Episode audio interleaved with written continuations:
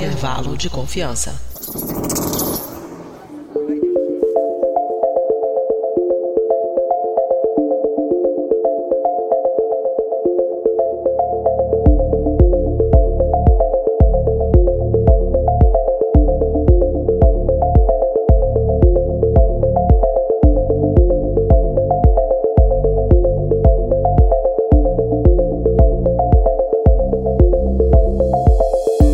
Querido querido ouvinte, está começando mais um episódio do Intervalo de Confiança, uma distribuição uniforme de pensamento crítico e está começando um episódio especial que é o nosso episódio de número 100, é isso mesmo. E aí vocês podem estar perguntando, como assim, né? Porque eu lembro que o último episódio que saiu há duas semanas atrás era o 45, aí pulou para o 100, vocês, estão, vocês não sabem contar, vocês estão contando em Fibonacci, como é que funciona isso? Mas calma, a gente já estava preparando vocês para isso, porque não sei se vocês perceberam, já tem desde o começo começo desse ano, a gente, quando falava o do, dos episódios, a gente falava, ó, esse é o nosso episódio 92, é, é, sei lá, episódio 40, mas na verdade o episódio é o, 90, é o episódio 92, porque a gente tem um programa diferente, cada um segue uma numeração diferente e tal. E hoje é o centésimo programa, de fato, que a gente está publicando, então é um programa especial, é tanto que a gente tem presenças especiais, a gente é, tentou trazer o máximo da equipe que a gente conseguiu, inclusive, bom, para quem está vendo a transmissão ao vivo aqui, já sabe, né, quem está gravando, mas tem inclusive presenças que o pessoal estava com saudade, estava pedindo algum tempo e tal. Tem pessoas de todas as, as digamos assim, gerações, da, da, desde quando a gente começou o intervalo de confiança, parece que tem 10 anos, né, mas é pouco tempo. Mas, basicamente, esse episódio especial, a gente não tem um tema específico, mas a gente vai falar um pouco da nossa trajetória, explicar algumas histórias de bastidores, como é que começou o projeto, por que do nome, por que da logomarca, qual que foi a proposta inicial, o que mudou é, desde a nossa proposta inicial até hoje, o que, que a gente pensa fazer pra, uh, daqui para frente. E a gente vai trazer também algumas indicações de coisas que a gente está vendo, lendo, jogando, etc. A gente vai responder perguntas dos ouvintes, perguntas que o pessoal mandou antecipadamente e também perguntas que vocês que estão acompanhando vão fazer agora, que sim, vão fazer aqui durante a transmissão, ok? Se você está escutando isso depois, né, já o programa editado, é, infelizmente a gente não tem a tecnologia que você consegue perguntar e a gente responder, mas obviamente se você está assistindo a transmissão agora, você pode mandar perguntas, comentários, etc, que a gente vai ler aqui na medida do possível. E não precisa mandar pix nem aquele negócio do superchat, nada disso. A gente responde tudo é, que vocês mandarem. Obviamente, dentro do respeito, né, pessoal? Por favor. Mas nós, nossos ouvintes não precisam avisar isso, porque o pessoal é legal. Enfim, a gente, eu já vou falar quem está gravando aqui com a gente, é, mas antes, só uns pequenos recadinhos. Hoje você eu mesmo vou fazer os recados. A gente está tentando fazer aqui quase que ao vivo mesmo, né? Então não vai ter edição que vai inserir os recados depois. E eu vou tentar ser muito breve. Basicamente é o seguinte: é, não esqueça de nos seguir nas redes sociais. É, lembrando que tanto no Twitter quanto no Instagram nós estamos como iconfpod, é I-C-O-N-F-P-O-D. Uh, no Facebook você pode curtir a página é, Intervalo de Confiança. E agora a gente também tem é, YouTube, se você está vendo essa transmissão ao vivo, você está vendo pelo YouTube. Então você pode entrar no nosso site, tem lá o link para o nosso YouTube, ou pesquisar pela página Intervalo de Confiança. A gente ainda não tem uma URL bonitinha e tal para passar para vocês, a gente não tem ainda, infelizmente, o canal é muito novo, a gente não tem um número de, a quantidade de inscritos suficiente ainda para conseguir ter uma URL é, personalizável, mas lá no nosso site você pode ver isso. E o nosso site é o intervalodeconfianca.com.br. Além disso, dois últimos recadinhos, quer dizer, um é uma novidade. O último recado é que você pode nos ajudar tornando-se um apoiador do Intervalo de Confiança. Então, tanto nas plataformas Apoie-se ou no Patreon, se você mora fora do país, você pode nos ajudar com valores que começam a cinco reais por mês. Isso dá, como eu sempre falo, menos do que 20 centavos por dia. Então, se você conseguir nos ajudar, você consegue ajudar a gente a pagar é, servidor, é, você consegue ajudar a gente a pagar algumas pessoas da equipe que a gente é, remunera, enfim, a gente infelizmente não consegue remunerar todo mundo ainda. Enfim, você consegue manter a estrutura que os nossos apoiadores nos ajudam bastante, enfim, a gente não consegue ainda com o dinheiro dos apoios pagar todas as nossas despesas, mas já dá uma ajuda bem legal. E por fim, a gente tem uma novidade que eu vou falar um pouco mais para frente, mas quem está vendo a transmissão aqui em vídeo, está vendo aqui ó, que eu estou com a canequinha do intervalo de confiança, a gente agora tem uma lojinha também, que a gente vende canequinhas, a gente vende camisetas, pôsteres, não dá para ver aqui no vídeo, mas que está desfocado, mas lá atrás eu tenho um pôster do Darwin com uma boina que está escrito Viva la Evolução, que é um dos pôsteres e camisetas que a gente tem. A gente tem adesivos, eu estou mostrando aqui também, eu tenho adesivos de diferentes tamanhos, enfim, tem uns produtinhos é, bacanas, então você pode entrar lá, né? E se você entrar no nosso site agora, se você está vendo isso ao vivo, não vai estar o link lá, mas mas a loja já está funcionando, é, que é o intervalo de confianca.com.br barra loja. Aqui tem todos os produtinhos lá. A gente está com a lojinha para se você mora no Brasil, mas tem um linkzinho lá para uma nossa loja no exterior, caso você more na América do Norte ou Europa, a gente também tem uma lojinha para você, ok? É isso então, eu falei que era breve os recadinhos, mas eu não cumpri a minha promessa. Então vamos então para o episódio em si. E, bom, eu tenho aqui, eu vou fazer uma apresentação aqui por ordem é, cronológica, tá? É, e eu vou começar chamando aqui tá, é, a pessoa que foi a primeira voz que os nossos ouvintes escutaram, foi a pessoa que apresentou o nosso primeiro episódio, nosso episódio número zero, a gente começou a, a contar a partir do número zero, que é a Nicole, Nicole Galtério, que foi é, é, membro assim, da equipe original. Acho que fiquei, assim, todo mundo, todos nós ficamos muito felizes dela ter aceito o convite de gravar hoje. E é isso aí. É, saudade de gravar com você, Nicole. Bem-vinda e obrigado por ter aceitado o convite. Ah, eu que agradeço. Se o podcast fosse um bebê, eu seria o choro, o primeiro choro. exatamente, exatamente. E daí a gente tem a pessoa que entrou logo no começo, não para gravar, já gravou alguns episódios com a gente, mas a função inicial foi uh, entrar na parte de edição, que a gente teve diferentes editores, mas aí a gente tendo um editor fixo, a gente conseguiu ter uma, uma produção um, um pouco mais acelerada, a gente conseguiu entregar episódios semanais e tal, que é o Léo Oliveira. Não, desculpa, minto. Não, deixa eu falar, tem uma pessoa que entrou antes do Léo, que foi nosso, nosso vitrinista. É que ele está caladinho ali, que também está presente desde o primeiro episódio, só que não gravando, mas fazendo as artes das nossas vitrines, que é o Diego Madeira. Boa noite, Igor. Bem-vinda de volta, Nicole. Muito bom te ver de novo. E muito feliz de fazer parte dessa equipe desde o começo. É, eu estou um pouco ofegante, porque de todas as ideias estúpidas que eu tive, voltar para academia foi a pior delas. E ainda bem que deu tempo de chegar aqui e conversar com todo mundo. É, é isso aí. É, agora sim, né, depois, assim, acho que já depois de alguns episódios, a gente chamou, eu chamei uma pessoa que eu já conhecia de, enfim, de outros podcasts, mas que a gente, a gente chamou para é, assumir as edições, que foi o Léo, Léo Oliveira. Olá, gente. Eu tô meio assim é, estranho porque quando o Igor começou, ele não falou o Dobriden lá que ele sempre fala. E eu tô acostumado em ouvir isso, eu vou ter que corrigir. Vou ter que fazer a é. introdução é. de Ó, novo. Primeira curiosidade: quando é. o Igor não fala isso, o Léo corta um pedacinho da, de, de, um áudio que ele tem gravado e coloca no episódio. Não é, Léo? Sim, eu faço, eu faço. Olha só. pra não deixar, porque tem que ter, virou marca já do, do, do, do Igor falando. Vai ter um episódio do que o Léo vai fazer só com o Igor falando do Obriden em diferentes entonações. sim, pois é. Sim. É verdade, verdade. Mas é um prazer demais estar gravando aqui e, assim, pô, eu fico feliz demais de fazer parte dessa equipe, desse podcast. Comecei lá no episódio 8 e tô aqui desde então. Tá bacana, essa estatística eu não lembrava qual era o episódio exato. E aí, depois de um tempo, a gente estava precisando é, aumentar a equipe, porque estava, assim, a gente começando a aumentar a complexidade até dos episódios, a gente precisava de alguém para ajudar com pauta, ajudar em gravação, etc. Se eu não me engano, essa pessoa, o primeiro episódio que ela gravou foi o episódio de inteligência artificial e trabalho, isso, que foi a Késia. Na verdade, se bobear, cara, eu estou muito doido. Eu, se bobear, a Késia acho que entrou talvez primeiro do que o Léo, talvez. Se o Léo começou só no 8. Você você, tá, tá bem.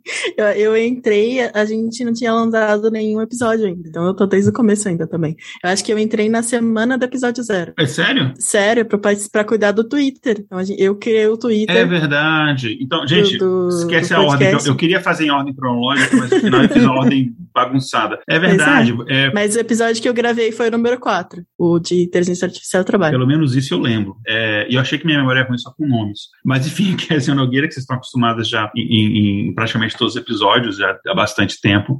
Bem-vinda de novo ao episódio. Desculpa a confusão, gente. E mais uma pessoa que está gravando aqui. É, que isso nada.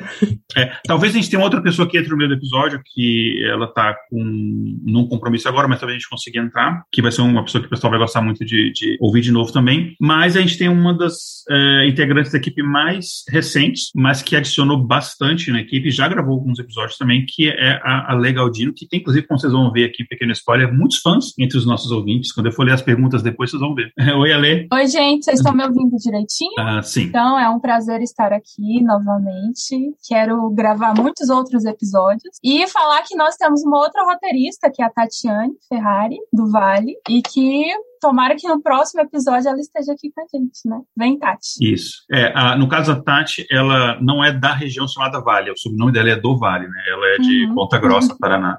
Isso.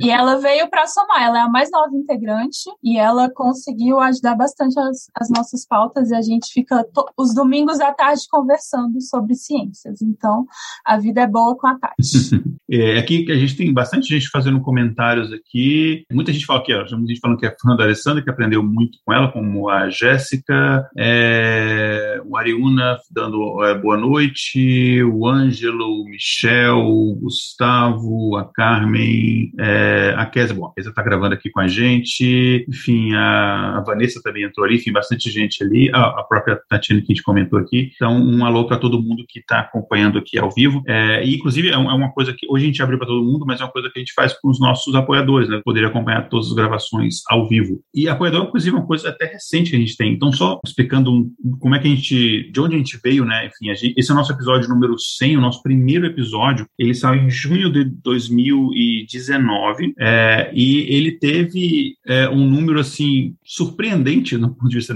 não posso dizer surpreendente, é, porque de fato ninguém esperava muito, né? Mas nosso primeiro episódio, que foi episódio número zero, a gente começou a contar do zero, que foi o título era Pessoas Desorganizadas São Mais Inteligentes, é, foi, na verdade, a data exata é 17 de julho que ele foi lançado, em 2019, ele teve 407 ouvintes. É, então. Isso é bastante, gente, para um podcast novo e, né? Sim, para o primeiro episódio, né? É bastante coisa. Muita coisa. Uhum. É, é, tanto que no segundo episódio, que foi 15 dias depois, né, a gente começou quinzenal, a gente já foi para 1.500 ouvintes. Hoje, a semana passada, a gente teve quase 24 mil, e nossa média está por volta de 22, 23 mil toda semana já há alguns meses, assim. A gente já passou a marca de 20 mil tem quase um ano já, a gente tem constantemente acima de 20 mil, não tem, não lembro qual foi a última vez que a gente teve abaixo de 20 mil, então foi assim, é muito menos do que a gente quer chegar, obviamente, mas pensando que de 2019 para cá foi um, foi um crescimento é, interessante. É mesmo doido pensar que tem 20 mil pessoas escutando e tal. E é mais doido ainda pensar que a gente não teve nenhuma pessoa nos xingando, né, dessas 20 mil, então ainda não aconteceu. Por enquanto. Por, por enquanto. enquanto. Vai chegar. Dá ideia. Não foi Não dá ideia. Vai começar hoje, né? Começa na live alguém xingando. Pois é, é ano, ano que vem, ano eleitoral, né? Então eu vou falar algumas novidades aí, que não novidades, algumas ideias que a gente tem que talvez a gente consiga fazer. Uhum. E aí, se a gente conseguir fazer mesmo, eu acho que a gente vai ser bastante xingado. Mas enfim, não é objetivo, tá, gente? Não, não tenho isso como Vai meta. ser candidato? não. É, essa, essa era a novidade, gente, que o Igor ia falar. Ele tá se mudando pro Brasil, vai ser candidato a vereador é, federal. É? Vereador federal, eu acho. Já é um cargo que abriu aí ultimamente. vereador federal. Brincadeira. Ai, ai, não, não, nossa, não. Darwin me livre.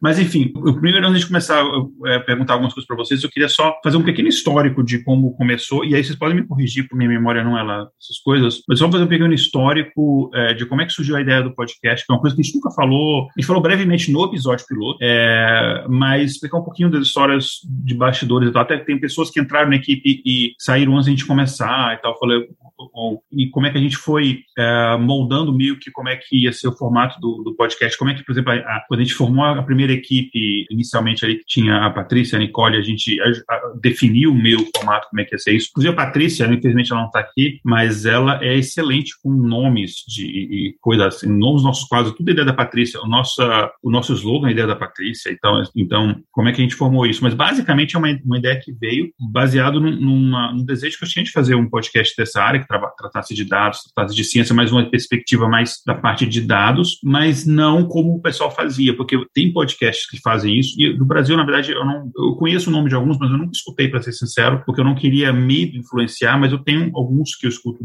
daqui, né, é, de fora, e eu não queria fazer nesse formato. E não falando que eles são ruins, é que eles são feitos para pessoas que trabalham na área. Então, você está falando para quem um assunto para quem já conhece aquele assunto. Só que o objetivo que eu tinha era o seguinte, era tentar dar para as pessoas ferramentas para que elas conseguissem ter ser mais espertas, ser, fossem menos enganadas quando elas vissem notícias que tem algum tipo de distorção em relação a dado, em relação à análise de alguma coisa, para que ela não visse um gráfico, por exemplo, que mostra lá, ah, fulano está liderando disparado com 14%, aí tem outra barrinha de 50% que está na metade do tamanho, sabe umas coisas assim, como a gente viu, por exemplo, na campanha, acho que foi do Dória para, eu não lembro se foi para prefeito ou para governador, mas uma das duas. Então, esse tipo de coisa, sim, eu pensei, cara, as pessoas precisam entender um pouquinho o que, que são esses conceitos. Então, nasceu muito no, no, no sentido de ser um podcast de ciência de dados dados e jornalismo de dados. E a parte de jornalismo de dados a gente vê que não deu certo, porque a gente nunca conseguiu uma pessoa da área de jornalismo para fazer parte. Mas a primeira pessoa que quase integrou a equipe era uma jornalista. Eu lembro que eu tive essa ideia, eu conversei com a Mariana é, sobre isso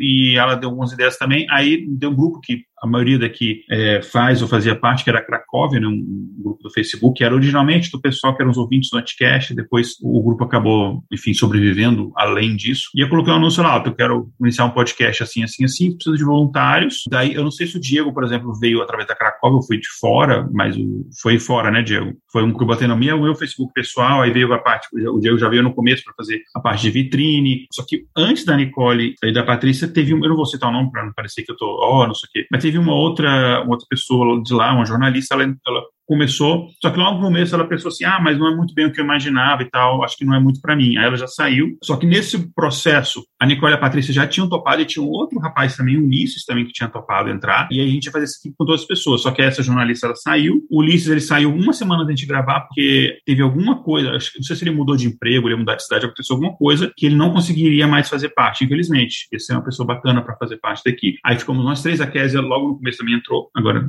corrigindo, apesar da Kézia demorou para começar a gravar, mas ela entrou no começo para a parte de mídia social, uh, que a gente começou no começo, acho que só com Twitter e Facebook, né? A gente não tinha Instagram no começo. Não, era, era Twitter e Instagram só. Acho que a gente não tinha o Facebook, acho que era isso. Era, era o Twitter e o Instagram. Isso, ok, então, exatamente. E daí a gente começou o projeto que inicialmente a ideia eram episódios quinzenais, porque era o que a gente conseguiria fazer de. É, assim, que a gente conseguiria de fato preparar a pauta, é, gravar e tal. E a ideia inicial era a gente pegar uns episódios que a gente vai. É como se fosse aulinha, ó, tem esse conceito mais importante que a gente vai explicar primeiro, ele é pré-requisito porque a gente vai explicar no segundo episódio, assim por diante. E desde o começo, uma ideia que a gente teve também, eu acho que foi ideia até da Patrícia, ó, falando, por falar nisso, gente, antes de continuar, está entrando mais uma pessoa aqui. Eu falei que tinha uma pessoa que ia entrar no meio da transmissão, entrou ainda bem até antes do que eu imaginava. A Patrícia, que eu estava falando dela agora, está entrando aqui para gravar com a gente. Então a gente tem a pessoa que, inclusive, que pensou o nome dos nossos quadros e que pensou o nosso próprio slogan. Oi, Paty. Olá, pessoal, tudo bem? Olá. Olá. Me ouvem bem? Quanto tempo?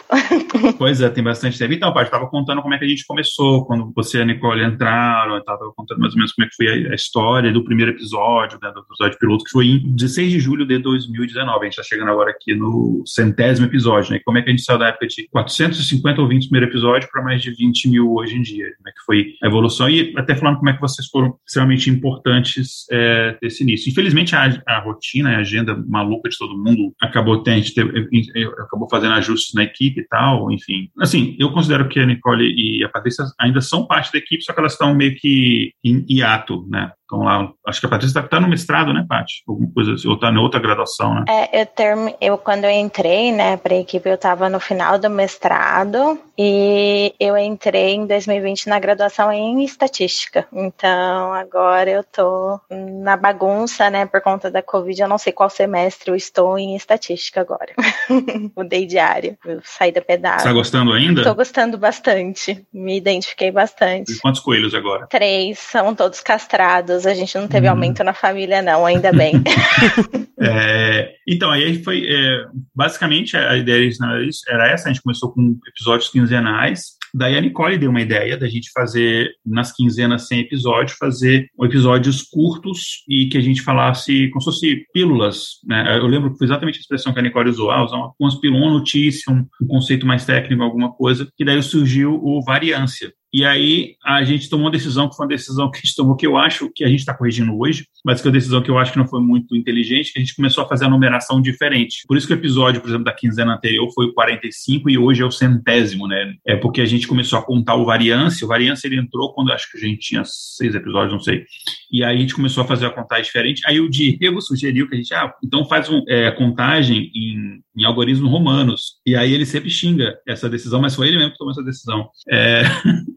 E aí, e aí depois a gente uh, surgiu depois um outro spin-off, que é o nosso spin-off de biografias, que é o Influencers da Ciência, que foi uma brincadeira com esses influencers de, de Instagram e tal. A gente fez Influencers da Ciência, que é biografias de, de cientistas, é, e que a gente tem já desde um, um, bom tempo dado muito espaço para cientistas mulheres, mulheres nessa hora da ciência que são completamente negligenciadas e tal. E é um projeto, é um, um programa que eu tenho muito orgulho é, da gente ter. E tem uma outra numeração. Então, é, por exemplo, para quem está tá ouvindo aqui a gravação ao vivo, amanhã vai ser lançado o Influências número 14. Na quinzena anterior foi o intervalo de confiança 45. Então, e, a, e o último, o último variância, acho que foi o 26, se eu não me engano. Daí estava muito confuso. A gente três programas, cada um com numeração diferente. A gente estava se confundindo. Daí a gente decidiu que, olha, quando a gente chegar no programa, somando todos os programas, no centésimo, a gente unifica a numeração. Então, a partir de agora, vai ser a mesma numeração. Então, hoje é o programa 100, que é o programa, digamos assim, principal, né, o nosso programa completo, né, o intervalo de confiança, mas a, a semana que vem vai ser o 101 e assim por diante. Então, todos os programas pares, a partir de agora, eles vão ser o programa, que era anterior, anteriormente chamado de intervalo de confiança, e os ímpares vão ser os spin-offs, né? Então, vai ser, uma vez vai ser o variância, outra vez vai ser o influencers, vai continuar nessa dinâmica, né? Então, basicamente, é, é isso daí. Deixa eu perguntar para vocês, agora da perspectiva de vocês, que eu já falei demais. É, se vocês lembram como, e aí não precisa nem falar na ordem cronológica, quem quiser falar primeiro pode falar, se vocês lembram como é que foi quando vocês entraram, é, como é que vocês receberam o convite, enfim, contar um pouco da perspectiva de vocês. Quem quer falar primeiro? O Diego quer falar primeiro, vai lá, Diego. Bom, o, o Igor botou no Facebook dele, preciso de alguém para fazer uma vitrine de podcast. Aí eu pensei que seria uma ou duas, só para ele ter uma coisa um, para resolver um problema e, e depois uh, essa tarefa seria dada para outra pessoa. E sem programas depois eu tô aqui. Eu não sabia dessa história, coitado, tá, tá preso, né? Você entra nas estatísticas de, ah, podcasts não sobrevivem ao episódio número 10. Então, é? logo, logo acaba. Mas, uh, brincadeiras à parte, eu sempre fui fã do Igor desde a época do TemaCast. Eu acho que era o melhor, é o melhor podcast de história ainda hoje e feliz em contribuir com outra parte do projeto, principalmente 100 episódios depois. Ainda tô tão feliz quanto eu tava quando eu entrei lá. E ainda esperando a tarefa ser passada por outro. Eventualmente vai, mas Coitado. por enquanto tá, tá tranquilo aqui. Coitado. É, comigo, eu lembro até hoje o contato que eu, que eu, tinha acabado de começar a faculdade. E, e, o Igor, ele tinha gravado. Porque assim, eu sempre fui muito fã do Igor. Ele me mandou mensagem uma vez que eu tinha chamado ele pra gravar um Fermata comigo. Ele me mandou mensagem querendo gravar um outro Fermata Tracks, que é o podcast que eu faço parte e tal. E ele gravou, ele mandou o episódio. Aí, daí, umas semanas depois disso, ele perguntou: Léo, você edita profissionalmente e tal? Eu falei: sim, eu tô, tô editando então. Eu tô com esse podcast novo e tal. E eu quero fazer um teste aí, chamar você pra editar, que eu tenho ouvido o Fermata ter gostado dessa edição e tal. E daí eu falei, caraca, que da hora. Eu lembro até hoje que eu tava na faculdade e, e eu saí da aula já ansioso pra editar e tô aí, né? Depois de, não é 100 episódios exatamente, que foi o episódio 8, então depois de 92 episódios estou de volta, né? Estou, continuo aqui, na verdade, né? Editando. É, e só um parênteses, tem outra pessoa também que eu, eu esqueci de citar aqui, que teve um, um papel fundamental aqui, é, que não, nunca gravou com a gente, não fez parte da equipe, ele entrou ajudando a gente, é, foi o Rafael Chino, que ele ele fez toda a, ou ele fez o nosso site, fez identidade visual, ele fez a logomarca e foi muito bacana porque eu acho que foi, foi você que indicou o, o Chino, né, Nicole? Foi a Nicole indicou, quem sabe assim, ah, tem que fazer, porque assim, eu sou, eu, cara, eu não sei nada é, de, de edição, tipo de assim, edição, tanto de áudio, já tentei, já editei um episódio do Intervalo de Confiança, que era um, que a gente lia e-mails, acho que eu demorei quatro dias para editar um episódio de meia hora, o Léo edita três horas em dez minutos, acho que ele volta no tempo. A Nicole também já editou alguns episódios que também era digital super rápido. Eu não tenho nenhum talento para isso, então a gente foi atrás de alguém para fazer essa parte. É, isso foi antes do, do, do, Diego entrar, senão eu teria pedido para o Diego mesmo. E aí eu lembro que eu tive uma conversa rápida com, com o Chino e ele sacou de cara a ideia e ele superou muito as minhas expectativas, que ele fez uma logo que eu acho, assim, cara, muito legal para quem está vendo a transmissão, enfim, vocês conhecem a nossa logo, né? E é uma coisa que a gente nunca explicou, né? O porquê dessa, o porquê dessa logo ser assim, né? Qual que é o sentido das cores. Enfim, isso aqui, é, para quem está ouvindo o áudio, só via a nossa logo lá, né? Que são essas curvas. Basicamente, ele, ele pegou três conceitos diferentes, ele, ele uniu aqui. E uma coisa que eu não pedi para ele fazer isso, é, eu normalmente eu deixo o, o designer, sei lá, o artista, ele trabalhar, entendeu? Só que o conceito, mas eu não falo, ó, você vai fazer assim. Ele faz e, e eu deixo a liberdade, eu confio na pessoa.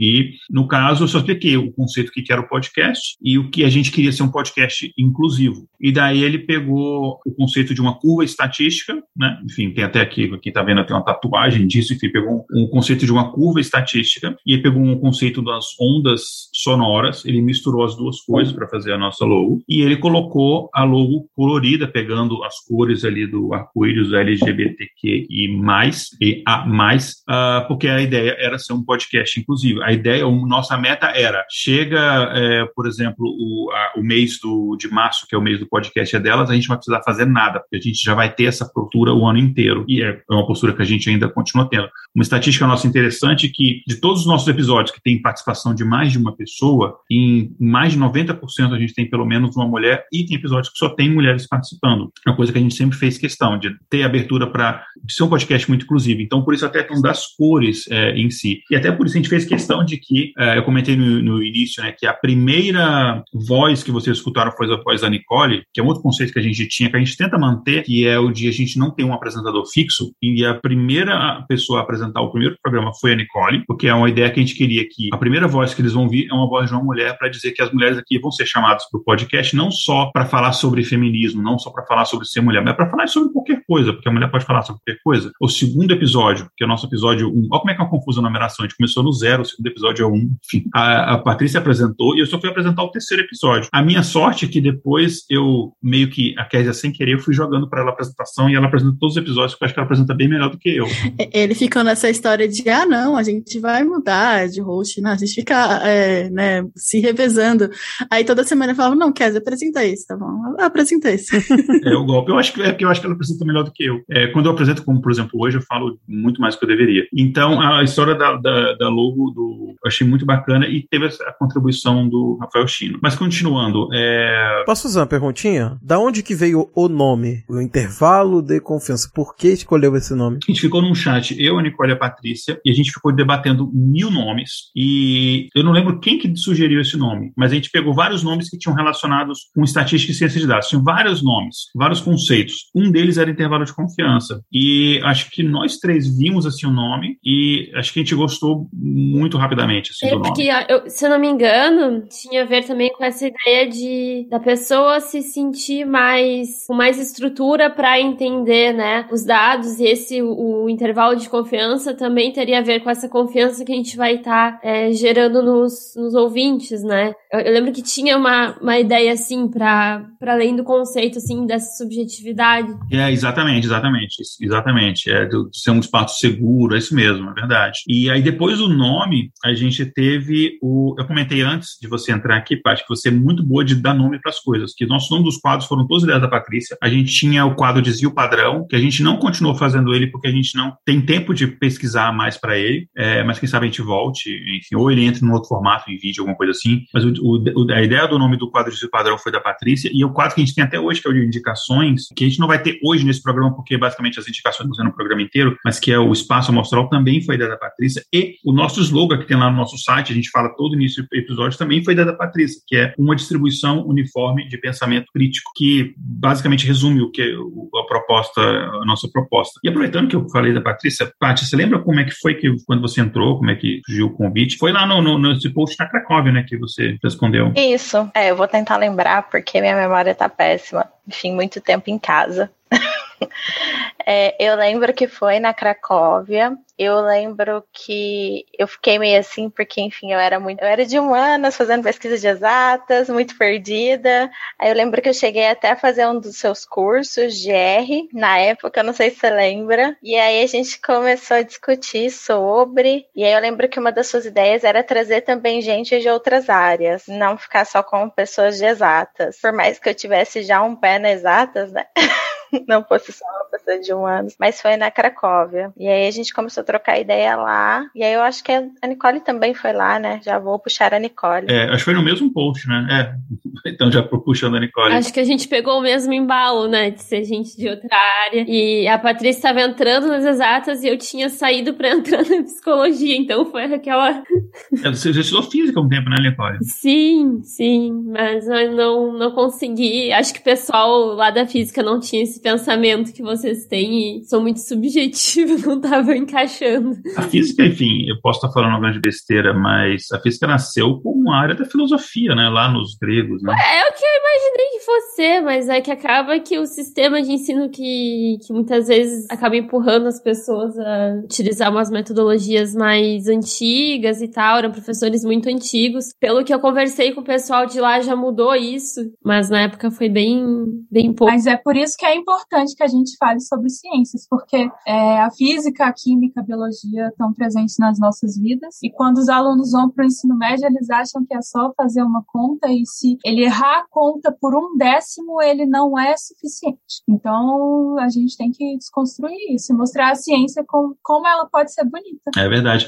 Tem um comentário aqui do William Rachadel, que inclusive é nosso apoiador, que ele falou que a marca foi muito bem construída, logo, nome, vinheta. Obrigado, William. E eu lembrei de uma coisa, eu lembro que a definição de quem queria gravar o primeiro, quem queria apresentar o primeiro episódio, se era a Nicole ou a Patrícia, no final, a Patrícia falou, não, Nicole, apresenta primeiro, porque a Nicole já tinha eh, gravado podcasts antes, né, do EPEP, acho que outros também, e acho que foi por isso que o primeiro foi a Nicole, não houve uma, não foi em ordem alfabética, não foi isso, mas entre as duas foi por causa disso, mas aí já no segundo a Patrícia foi apresentou muito bem também, mas acho que foi, foi, acho que foi uma questão até de timidez, né? É, nunca tinha apresentado nada, enfim, foi o primeiro podcast que eu participei. Pois é, e sobre a vinheta, uma outra coisa, e outra indicação, a Nicole indicou, o China também indicou que estava, ah, precisava de uma voz para fazer vinheta, é, e seria legal que fosse uma voz que não fosse nenhum de nós três, fosse uma voz diferente. Aí foi a Nicole falou, não, você tem que chamar a Letícia, a Letícia Dacker, né, que hoje a gente tem algumas vinhetas também com a voz da Mariana, mas as vinhetas originais eram com a voz da Letícia, tem que chamar a Letícia, Letícia, Letícia. Eu já conhecia a Letícia, já tinha trocado algumas ideias de, acho que a gente já tinha gravado uma EP, alguma coisa juntos assim. Aí eu conversei com a Letícia, ela, tipo, demorou dois segundos para topar, e aí ela demorou mais cinco minutos para gravar, tipo assim, foi muito rápido. Aí, inclusive, ela já até gravou episódio com a gente, a Letícia, enfim, episódio que a gente falou tipo. É a voz mais conhecida da Podosfera, inclusive, né? Todo podcast possível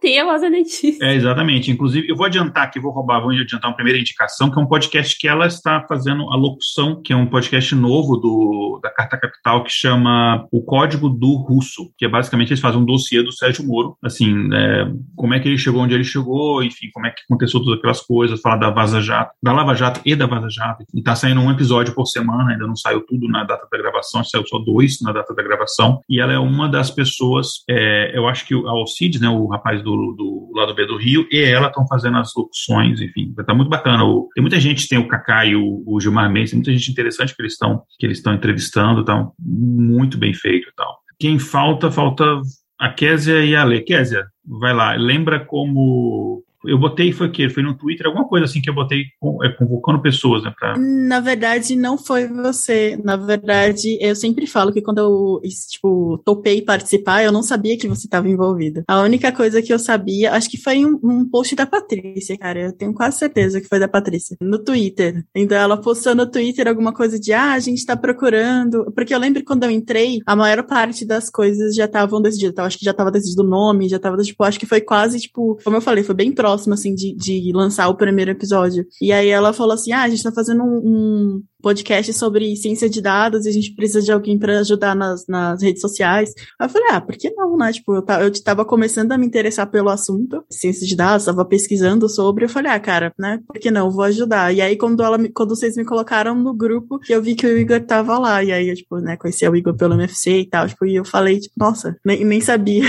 Mas foi isso. E aí eu fiquei só na, na surdina, assim, por um tempo, porque eu postava os, os. Eu criei a conta, né, no Twitter e ficava postando no Twitter e você cuidava do Instagram. E, e foi, ficou assim por um bom tempo, né? Até que surgiu a oportunidade de, de gravar um dia que não tinha. É, eu lembro até que foi engraçado. Foi muito assim: ah, eu, eu, a gente não consegue alguém para participar, tipo, alguém da equipe quer participar. Eu falei, ah, por que não, né? Vamos lá.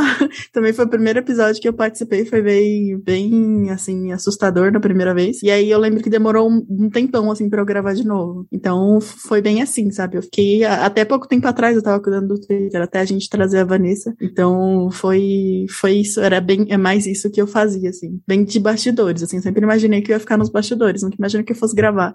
É, e para quem tá, enfim, para quem tá ouvindo, sabe que isso aqui não é uma equipe completa, tem mais pessoas que infelizmente não conseguiram gravar, até por questões de fuso horário, tem a Carla Braga, que ela tá em Portugal, para ela é difícil gravar com a gente sempre por causa do fuso horário, que a gente conciliar três fuso horários é, é complicado, mas a Carla entrou no início também para cuidar da transcrição dos episódios. É, a Carla, eu conhecia ela do TemaCast, porque a Carla, ela cuidou da transcrição dos episódios no TemaCast, mas aí ela teve um monte de mudança, inclusive mudou de país e tudo, ela não conseguiu é, continuar a transcrição do TemaCast. Aí a gente estava com a ideia de fazer transcrições, acho que foi inclusive uma sugestão da Nicole, a gente podia fazer a transcrição dos episódios e tal, para o pessoal que tem é, algum tipo de deficiência auditiva, não vai conseguir ouvir, a gente faz a transcrição e o pessoal consegue ler. Daí a Carla veio para ajudar nisso, aí ela foi recrutando o pessoal para fazer e tal, que era um pessoal que acho que fazia, algum, o pessoal original que fazia do, do tema cash, aí começaram a fazer. Infelizmente a transcrição é uma coisa que a gente não está conseguindo continuar, a gente não está conseguindo montar a equipe, a gente faz o anúncio e tal, a gente não está conseguindo voluntários para isso, mas é uma coisa que a gente quer retomar fazer. É, aí, enfim, a Mariana,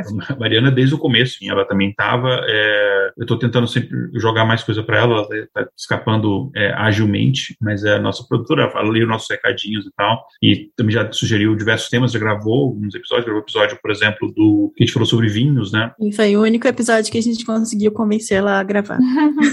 a, a Mariana ela só grava episódio de podcast se ela bebe. A gente tem um outro podcast que a gente faz, que é basicamente tem episódios basicamente anuais que eu faço com ela, que a gente só grava bêbado, né? Que é o raquete frouxa. E é, isso é de verdade, a gente bebe, fica bêbado, começa a gravar e continua bebendo durante a gravação e a gente não edita. É, e eu? E teve a Tatiana entrou recentemente e tal. E. Eu. Calma, vou chegar em você. Você fala assim, e eu fico sempre é, ligado em pessoas que gostam de ciência, que falam de ciência, e eu fico pensando, porque eu quero, assim, a ideia que a gente tem é ter uma equipe multidisciplinar. E o podcast ele começou a um determinado ponto ele ir por uma vertente não só né, em falar de ciência de dados, mas falar de ciência no geral. Aí daí, por exemplo, que veio a Jay, que eu conhecia do Mundo Freak, que depois entrou para suprir a parte de da parte de física e só que a gente não tinha ninguém da parte de química. E daí vem a Lê, que tem inclusive um grande fã-clube entre os nossos ouvintes.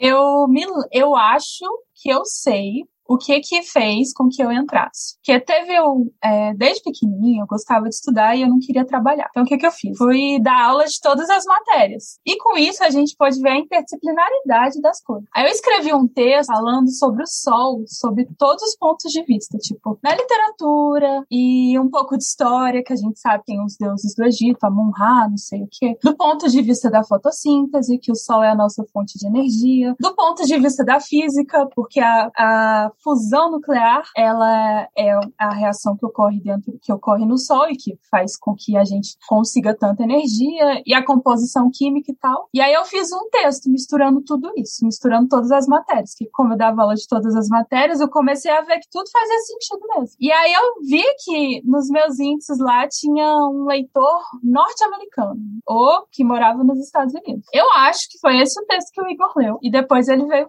conversar comigo. Ele, e aí, como é que é disponibilidade? Eu fiquei sem entender muito bem o que era. Tipo, ele tava perguntando as questões profissionais. Eu, o que será que tá rolando aqui? É um emprego, E aí né? ele pergunta, é, o que que tá rolando? Coitado, Ele- nunca ganhou um centavo com intervalo de confiança. Ah, eu ganhei muita coisa, tá? E aí ele falou assim: você quer fazer um- uma, uma pauta? E aí eu não sabia direito como fazer isso, porque eu só escrevia texto de divulgação científica e artigo científico. Não fazia a mínima ideia de como fazer uma pauta, mas aí eu aceitei e fui. E eu prometo que eu tô melhorando. eu juro que eu estou melhorando. É, está assim. É. Então, a, Leila veio ajudar muito, porque assim, o- explicando para o ouvinte como é que é a preparação de um episódio, né? um episódio é, que é lançado, por exemplo, a gente sempre, lança sempre os episódios na quinta-feira. E só que um episódio que sai numa quinta-feira, ele demora mais de um mês para ele ser preparado, porque a gente grava, normalmente a gente está gravando com duas semanas de antecedência, esse a gente está gravando uma semana antes, mas normalmente a gente grava duas semanas de antecedência, só que antes disso tem a preparação da pauta, pesquisa, etc. E a preparação de uma pauta, ela demora no mínimo duas, três semanas. É, e ela tem que estar pronta antes da gravação, obviamente, porque todo mundo tem que também estudar a pauta, etc. e só tava eu e a Kézia fazendo isso, a gente também estava gravando, a gente estava fazendo um monte de coisa, a gente não estava conseguindo dar conta. E aí ah, a gente precisa de ajuda, pra, a gente precisa de alguém ou uma equipe dedicada à, à parte de redação. E daí eu fui ver pessoas que escreviam já sobre ciência. E aí eu não lembro se foi esse texto a ler, mas eu lembro que eu também te conhecia da Cracóvia, e eu não lembro se era esse texto ou se foi só esse texto, não lembro qual texto, mas eu lembro desse texto, e eu lembro de outros textos. Aí eu falei, hum, ela escreve bem, ela sabe escrever sobre ciência e é da área que a gente não tem ninguém de química. Então foi aí, e aí, enfim, muito cara de pau ofereci, você quer trabalhar de graça? Mais ou menos isso. E nesse dia eu saí, eu gosto muito de bicicleta, esse dia eu fiquei tão feliz que eu rodei a minha cidade, eu andei uns 10 quilômetros de bike assim, yupi! Será que ela entrou igual o Diego, esperando assim, só vou fazer umas pautas e daqui a pouco outra pessoa assume? É, vai que, né? E aí tem a Tati também, que a Tati entrou mais recentemente, ela tá trabalhando junto com a Lê, é, e foi muito legal que as duas se, acabaram se dando muito bem, é, também nessa parte de fazer pautas, que eu falei, ah, uma pessoa talvez eu não quero, assim, a ideia é sempre nunca sobrecarregar ninguém, então a, a ideia era trazer mais uma pessoa, e a Tati eu conheci por conta de uma, uma, um amigo em comum que a gente tem, a gente tem uma, tem uma amiga que é prima dela, uma amiga que mora aqui nos Estados Unidos, mas é prima dela, a Tati estava fazendo um trabalho que ela precisava precisava de alguém que ajudasse ela na parte de estatística, a prima dela me indicou, ela me mandou um zap, eu fiquei ajudando ela um tempo, respondendo algumas dúvidas, ela, assim, ela já, ela já tinha todas as respostas, mas ela tinha uma ou duas dúvidas muito pontuais sobre questão de metodologia de pesquisa, é, tamanho de amostra, algumas coisas assim, na parte de turismo, alguma coisa assim. É, eu, eu, ajudei ela um pouco, e daí ela comentou um dia, eu, tava, foi coincidência, eu estava vendo alguma outra pessoa para ajudar, e aí um dia ela comentou, tinha um, ela e um pessoal é, que está numa pesquisa com ela, estão querendo fazer um podcast. Eu falei, hum, interessante. Então você está interessado em podcast? Ela já ouviu o intervalo de confiança, que eu já tinha indicado, e daí eu fiz o convite. Ó, oh, você não quer ajudar a gente a fazer pauta? E daí é, ela fez, eu, é o processo que eu sempre faço. Faz uma pauta de teste, a gente vê o seu estilo de escrever pauta, e aí você vê o trabalho que dá pra fazer uma pauta, você vê se você topa mesmo, aí você entra pro, pro aí a gente vê. Aí ela entrou e tal, e enfim, e as duas estão trabalhando juntas assim, super bem, é, é, é bem bacana. E, enfim, a equipe é maior, mas basicamente são as pessoas que estão hoje uh, oficialmente. A gente esqueceu da Vanessa, né? Não, calma, na produção dos episódios. Só que tinha uma falha ainda que a gente tinha que a gente, assim, eu e a Kézia, não é uma crítica, uh, mas é uma realidade. A gente não tem experiência, não é a nossa área de trabalhar com mídias sociais. Ah, você acha que foi uma das diferenças, assim, mais, mais marcantes, assim, porque eu acho que, é, obviamente, né, a Patrícia e a Nicole parar de gravar, todo mundo percebeu, né? Tipo, foi uma coisa que foi, foi bem diferente eu entrando, assim, mas não foi tão abrupto, né? Né? Foi a, a, aos poucos. Mas eu digo que a entrada da Vanessa foi bem marcante, porque era assim, a gente tava eu e o Igor cuidando da, das redes sociais, é, tipo, postando literalmente o link do episódio. Ó, oh, oi, saiu episódio novo, tipo, e mais nada, porque a gente não sabe. E aí, de um dia pro outro, a gente começou a ter toda a movimentação, e agora tem posts, e agora é, é, posta nos melhores horários e tal. Tipo, cara, isso completamente melhorou. Se vocês gostam das nossas redes sociais, cara, melhorou o momento que a gente tirou a mão, né? Sim, foi a Vanessa. Eu fiz uma postagem também na, na Cracóvia, ela precisa de alguém para ajudar a cuidar das nossas mídias sociais. A Vanessa, eu trabalho com isso. Eu falei, é verdade, a Vanessa trabalha com isso. Aí a gente conversou, eu, ela e a Késia, e foi tipo assim, coisa de 10 minutos. E a Vanessa, não, eu quero ajudar, quero ajudar, quero ajudar, tá, eu gosto do projeto, aqui. Eu já conheci o projeto. E nossa, foi de fato, a gente dobrou o número de seguidores no, no, no Instagram, no Twitter, acho que foi mais do que isso, enfim, é, de fato. E aí eu, eu, percebi, cara, eu achei, eu sabia que eu não entendia nada, agora eu, eu, percebi que eu entendo muito menos do que eu já achava que eu entendia. E assim, a gente postava a qualquer horário, ah, seu episódio já posta o link, ela já, ela já tem ou não, tem esse horário, tem engajamento melhor, ela tem todo um trabalho tal, bacana e tal, enfim, que é a profissão dela, né? Então foi muito bacana. Inclusive, eu tenho até, por causa disso, eu tenho até um outro projeto de podcast com, com a Vanessa Paralelo aqui, né? Que é, o, que é o de histórias bizarras que aconteceram na minha vida, né? Que é o Aconteceu com o Igor, que conta as histórias bizarras que aconteceram para o choque e perplexidade da Vanessa. É, enfim, é, foi basicamente isso, né? Como é que todo mundo entrou. Esqueci alguma coisa? Antes de. Acho que não. Antes a gente continuar, deixa eu fazer uma pergunta para vocês aqui. É, eu vou pedir alguma, alguma indicação. Antes, antes, de ler as perguntas do, também dos, dos ouvintes que algum, alguém mandou. Se alguém tiver alguma pergunta mandar agora, que durante a gravação pode mandar. Mas vocês têm alguma, alguma coisa que vocês estão vendo, lendo, jogando e tal, para fazer, a gente fazer uma primeira rodada de indicações aqui para o pessoal? Quem quer começar a indicar alguma coisa? Eu vou puxar um negócio que eu. O podcast que eu ouvi hoje. Hoje. Eu terminei de ouvir hoje e que eu tava ouvindo o pessoal falar, mas não dava chance, mas aí dei play e no final gostei pra caramba da produção com podcast é, produzido pelo Spotify, é exclusivo do Spotify, que é o Paciente 63, que é um audiodrama de é coisa tipo meio que um cara é um, protagonizado pelo seu Jorge, pela Mel, esqueci o nome da, da atriz, Mel alguma coisa. Mel Lisboa, não é? Mel Lisboa, isso. É, e que é basicamente um cara que tá no, na, na, na terapia, né, com a, com a questão de que ele veio do futuro, ele diz que ele veio do futuro, e meio que fica, são 10 episódios ali bem curtinhos de até 20 minutos, se não me engano. E, cara, é simplesmente excelente, assim. Eu gostei bastante. Foi uma experiência bem bacana de ouvir, uma historinha bem, bem marcante com alguns plot twists ali interessantes. Então, é a minha indicação, cara. Eu, eu gostei. É legal você ver. Eu gosto de projetos de podcast que são é, audiodramas, né? Então, isso me, me cativou bastante. A história foi bem interessante e, e é legal ver conteúdo. É, o, na verdade, se não me engano, ele é uma, um roteiro de um podcast de fora, foi trazido para cá. É, e é legal ver isso sendo trazido para cá e, e, tendo produções com ator de alta qualidade, como é o seu Jorge, né? Que é, é incrível. E a Mel também faz uma atuação, excelente, então é bem da hora. Indico. Paciente 63. Bem legal. Bacana. Inclusive, gente, o Léo, é, hoje em dia, ele é editor do Spotify. É verdade. Tô editando o MRG pra eles. No... É, ele fica indicando coisa da empresa dele, a gente nem percebe, né? Quando pisca é, Jequiti assim na, na é, câmera dele. Eu tô, tô recebendo um extra pra isso aqui agora. Já, alguém já falou desse podcast, mas eu não escutei. Eu vou colocar na minha lista. É bem legal. Se você gosta de coisas de viagem no tempo, eu gosto. Você vai curtir. É, é bacana.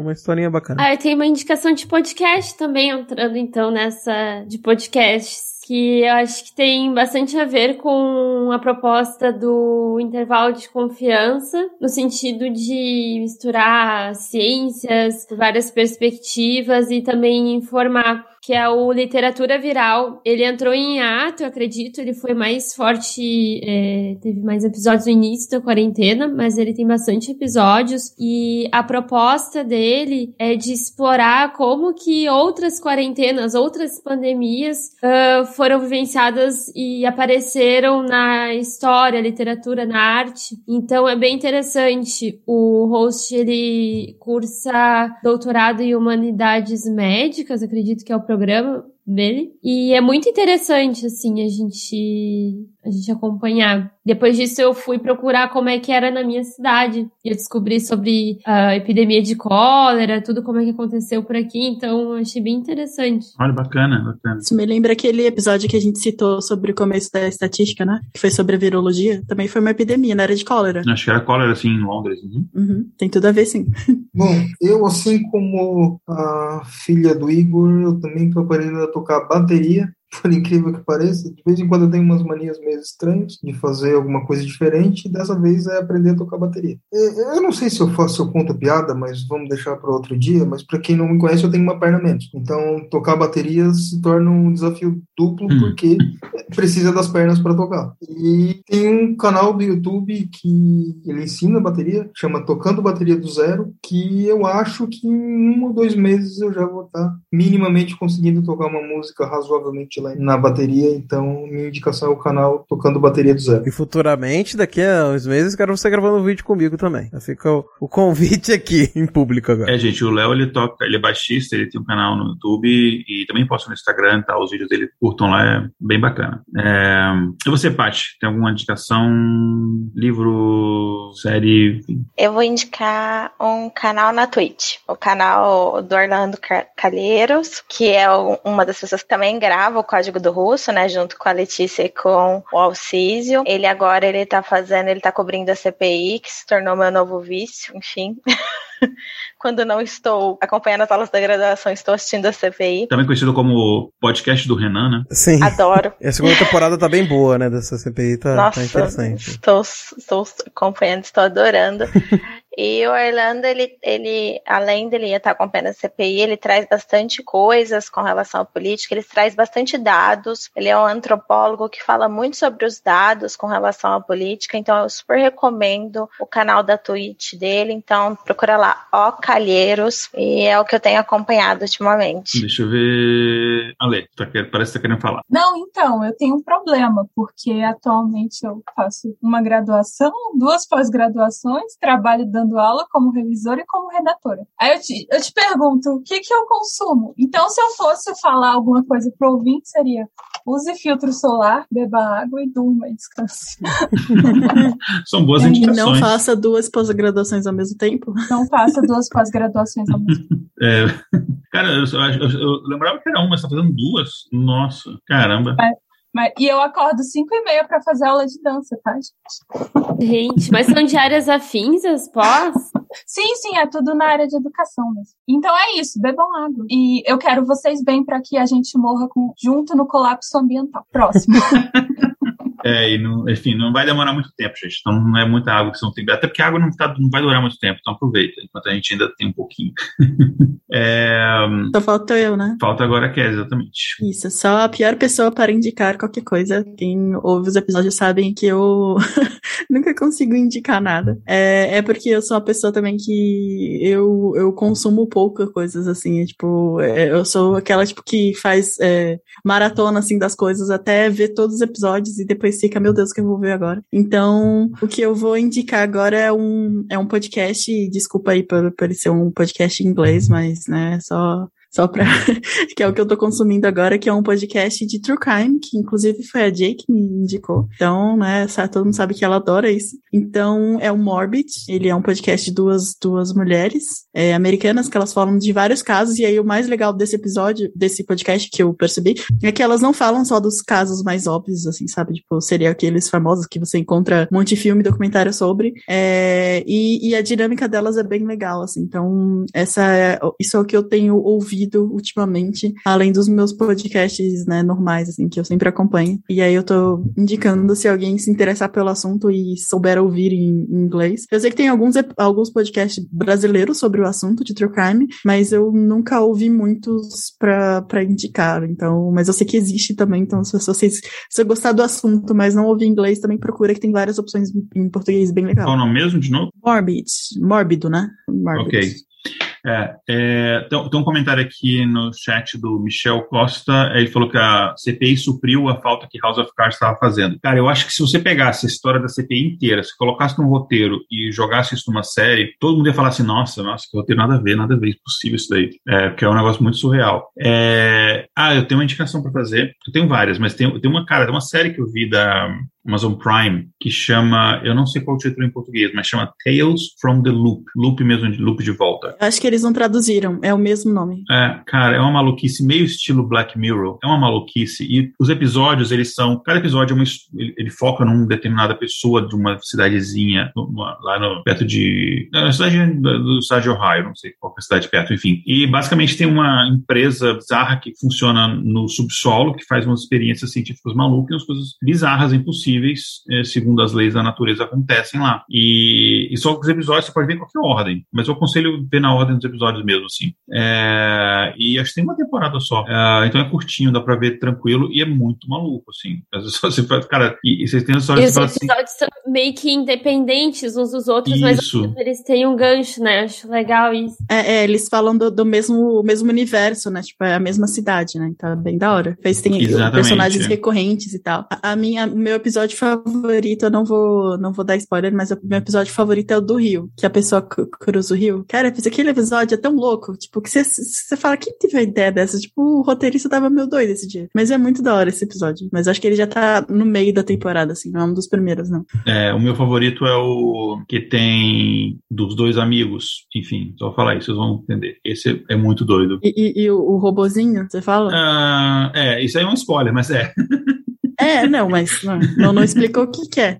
Tem o episódio também do, do, do, do menino e o avô. Esse é, muito, é bem bonito. Vocês conhecem o RPG do Tales from the Loop, já que tu mencionou isso? Nossa, tem um RPG? Ah, que legal. Ele tem a mesma pegada da série, nesse sentido de teologias, assim, né, que tem essa, essa empresa, o Loop, e ele tem uma proposta meio dos anos 80 que não aconteceram. Então, é uma ideia como se fosse aqueles filmes anos 80, uh, de criança, então é com crianças, mas com essas tecnologias do loop. E é bem interessante, assim, para quem gosta da série. Eu acho que no fim né, os roteiros tão malucos quanto os da série. É, que legal. Inclusive, um comentário, já que você comentou isso teve uma época que a gente teve uma. A gente fez um RPG da equipe, quem tava, quem, quem, quem topou participar, que o Diego mestrou, é, e depois a gente fez, a gente fazia alguns dias de jogatina. Só que a gente nunca mais a gente podia voltar, né? Até botar o pessoal, Faz botar alguns ouvintes isso. também. Faz muito tempo isso. E teve uma vez que a gente fez jogatinas online, mas era tipo, era, sei lá,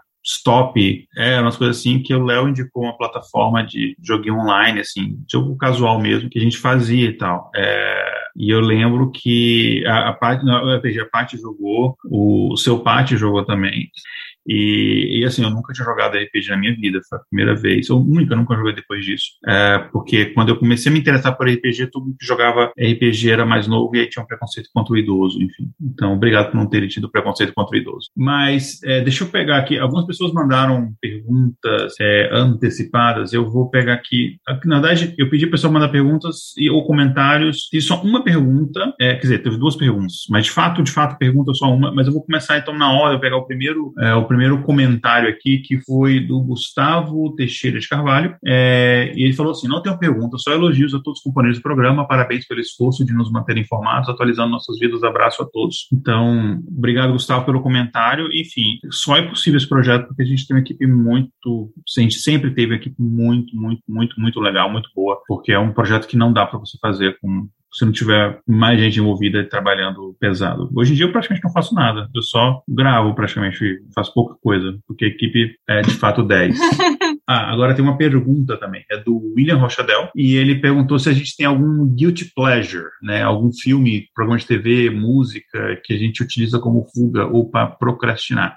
Obrigada. Vou começar respondendo eu mesmo. Eu não tenho um específico para indicar, mas eu, eu tenho uma coisa que é muito é, isca para mim, que é muito fácil me pegar qualquer coisa que tem é, tipo Nova York sendo destruída, eu assisto, e pode ser o filme mais idiota, mais ruim, o roteiro mais tosco, eu vejo. É, qualquer coisa que tem dinossauros, a criança em mim gosta de dinossauros até hoje. Eu lembro uma vez que a Mariana estava no Brasil, estava aqui, eu fui ver um último lá, o Jurassic World, e ali, você gostou? Eu falei, cara, o roteiro é uma merda, mas tem um monte de dinossauro comendo pessoas, eu adorei. É, que era basicamente isso que eu queria ver mesmo. E qualquer coisa de espaço, ah, na vizinha, não sei o que, eu gosto. Tem uns que, tem uns assim, que eu sei conscientemente que é muito ruim, mas eu gosto. Então seria mas meu o que, que você pleasure. tem contra Nova York, gente? Mas Nada tem que contra ser Nova York, especificamente mas é- Nova York ou qualquer cidade sendo destruída? Não, tem que ter Nova York. Pode ter Paris, pode ter outra, mas se não tiver o Assado da Liberdade perdendo a cabeça, eu nem, nem vou. Nem, nem cara, nem boto play. Não é interessante, né? Ah, eu moro em Boston, então a gente não tem aquela coisa. Eu adoro Nova York pra passear, mas eu não gosto dos nova Yorkinos. É mais ou menos a mesma opinião que eu tenho de Paris. A cidade é maravilhosa, as pessoas são horríveis. Gente, eu recentemente, aproximadamente cinco dias atrás, é, joguei minha primeira partida de Fortnite e eu tô no nível 25.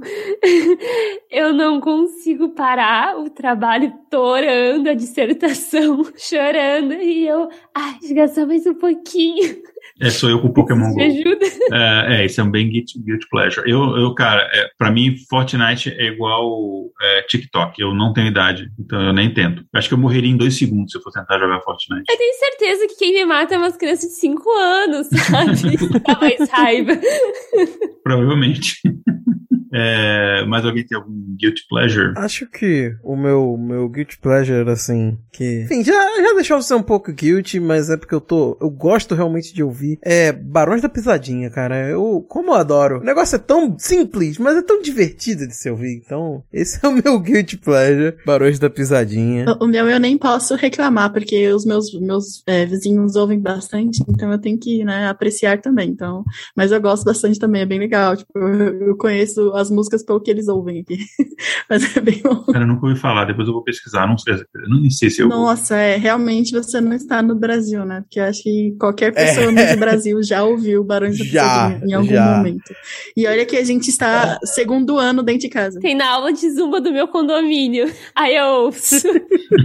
Mas é, olha que a gente tá em quarentena faz quase dois anos e, tipo, absolutamente todo mundo já ouviu Barões da Pisadinha. E lá no, no, no, meu podcast, no Fermata, a gente chegou à conclusão que Barões da Pisadinha é o Ace de Si brasileiro, basicamente. Porque todas as músicas são iguais, igual o Ace de Si, entendeu? Mas mesmo assim é bom, sabe? É igual o Ace de Si. Então, Barões da Pisadinha, Ace de Si brasileiro, sou muito fã. Isso é um estilo musical ou é uma, ou uma banda? É uma banda. É uma banda. É uma banda uma de banda. forró. Forró eletrônico, forró, né? meio que forró. Mas eu acho que pisadinha é um estilo, né? É, é um estilo, exato. exato. É, é, um tipo de forró. É um tipo, é um tipo específico de forró. Mais rapidinho, assim? É. Eu acho que é o jeito que dança. Acho que é o jeito que dança. Acho que é. A gente não arranjou treta com ninguém ainda, o Léo vai buscar treta com os fãs de ACDC. Olha só.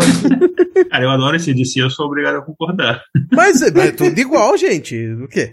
É, você não ouviu ainda Barões da Pisadinha pra ver como é tão genial quanto. Mas a diferença é que o Barões da Pisadinha é bom, né? Tem essa comparação. Não, brincando, tô brincando. Abraço aí pra galera fã de. Alô, fanbase de Barões da Pisadinha versus fanbase no Fortnite. Espero é. você. A Tamiri falou ó, A Vanessa é. já falou aqui, ó, que, que Barões da Pisadinha uniu todas as tribos como Norvana. Então é, é isso aí. É verdade, é verdade. E a Tamiri falou que é tecnobrega, né? Ah, entendi. Ok. É, é isso.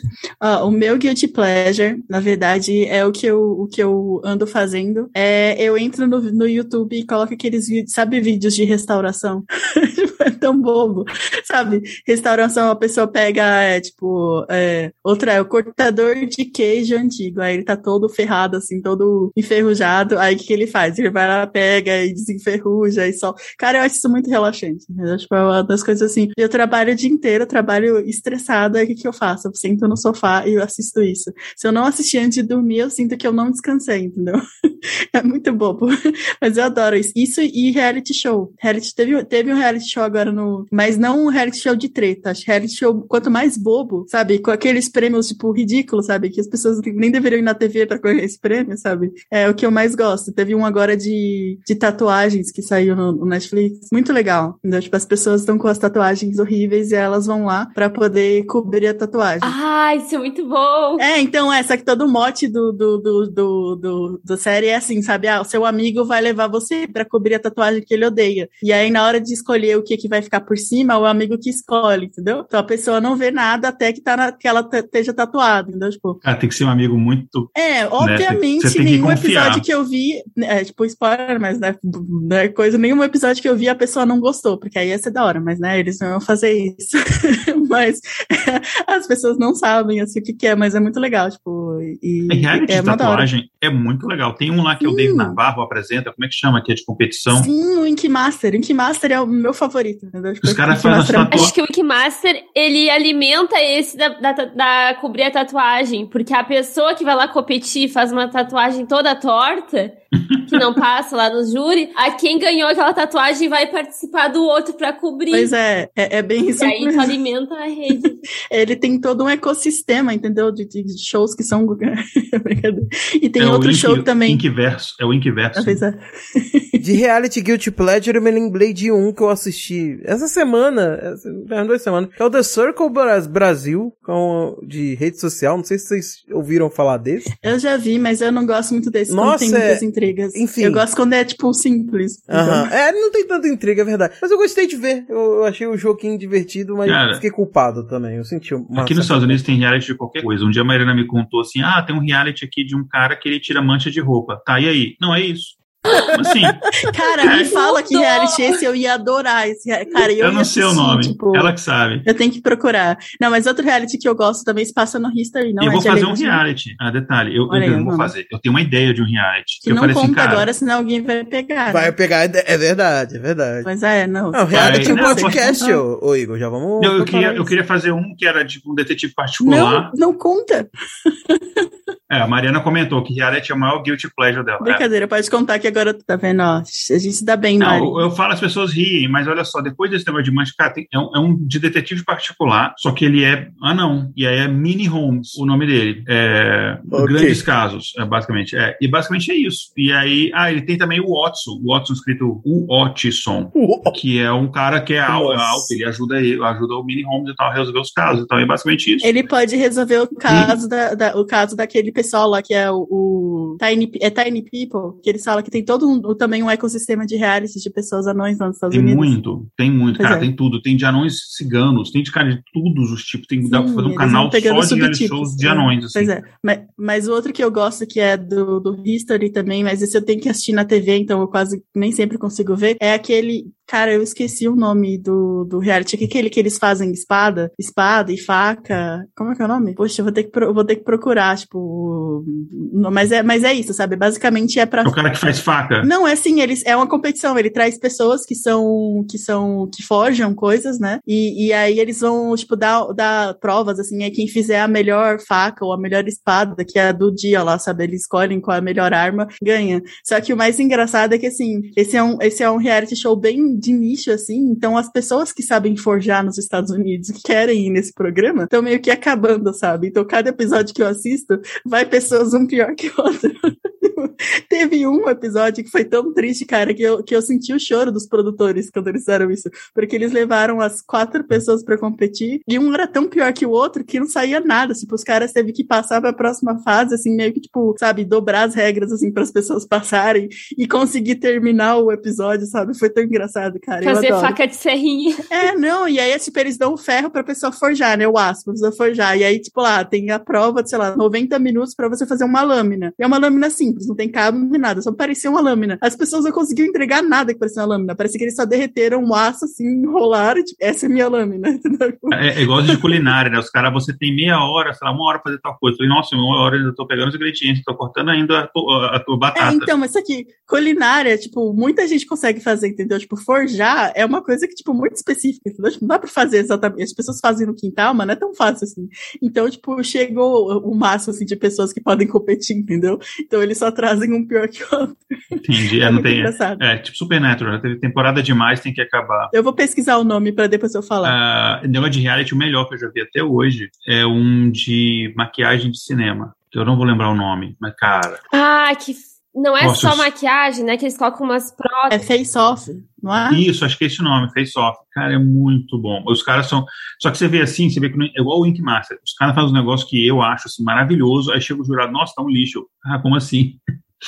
Aí os caras acham um monte de defeitos que você nunca viu, assim, mas você, para eu, sou leigo, acho, acho maravilhoso, tá muito bom. A Carmen Becker comentou aqui: o meu Git Pleasure é levar minha filha nos jogos do shopping e me divertir mais do que ela, com certeza.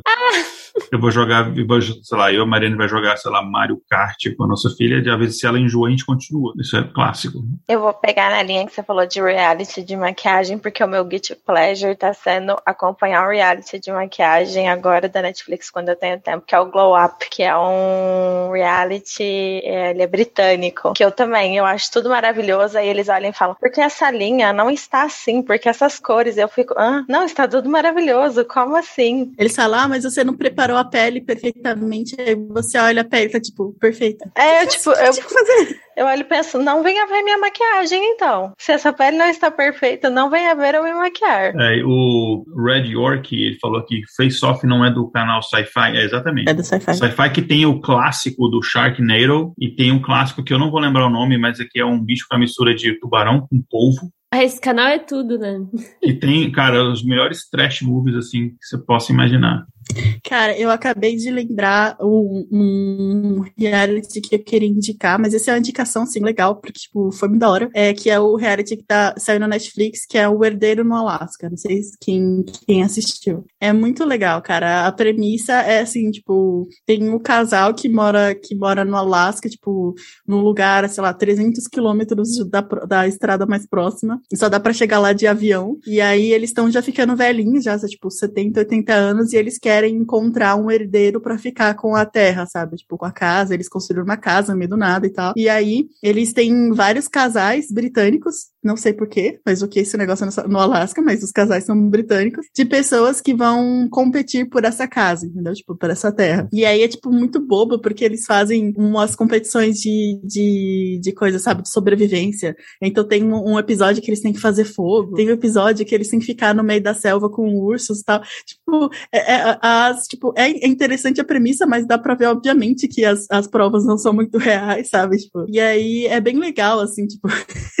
é bem legal que no final aí tem toda aquela coisa de, de ah, não, porque viver no, no, na selva, o wilderness, né, que ele fala, tipo, é a melhor coisa que já me aconteceu. E aí tem toda a história do casal que o cara andou por 15 dias lá no meio do Alasca para achar esse lugar lá que, tipo, tinha uma lei nos Estados Unidos que se você fosse para um lugar no meio do nada, você podia, tipo, fazer o claim, né? Tipo, falar que, ah, essa terra é minha, e aí você tinha que morar lá por sei lá quanto tempo, e aí o Estado ia te dar essa terra, entendeu? Tipo, e aí ele disse que ele é a última pessoa que fez isso nos Estados Unidos. E aí é, é muito legal, assim, o reality show tem todo um ar, assim, bem legal, mas o melhor de tudo é quando ele acaba e você vai ver os bastidores, cara, que não tem nada a ver com isso.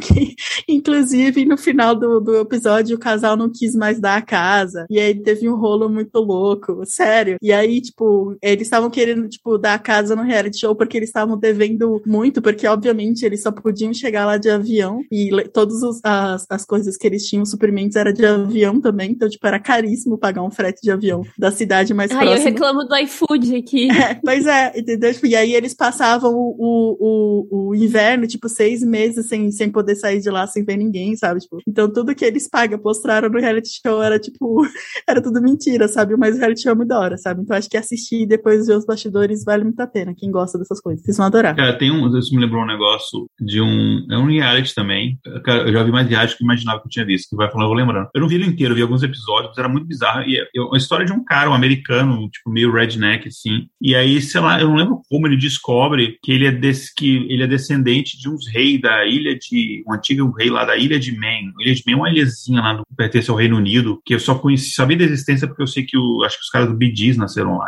Uma ilhazinha minúscula, assim, tipo, o tamanho de uma cidadezinha pequena. E só que cara, eles não têm rei nem nada, assim, eles, eles basicamente são súditos da Rainha Elizabeth, né? E daí ele vai com a família para lá e meio que tenta convencer as pessoas de que, olha, não, eu. E ele quer conhecer, sei lá, o governador da ilha e se apresentou como um rei. E, e basicamente é isso. E começou com a história dele, é, queria mostrar para a família que ele tinha, sei lá, algum valor, né? Como se, enfim, eu sou anti-monarquia, mas enfim, na cabeça dele isso era alguma coisa de valor. E aí, sei lá, fuçando a história da família, ele descobriu uma coincidência que ele tinha esse negócio lá. Obviamente que não dá em nada na história, no spoiler, enfim, ninguém vai, tipo, falar, não, beleza, você tá aqui no trono, né? Mas é muito doido que o cara vai para lá e fica morando lá um tempo, meio que tentando convencer as pessoas de que elas tinham que prestar homenagem a ele, porque ele era um rei dali.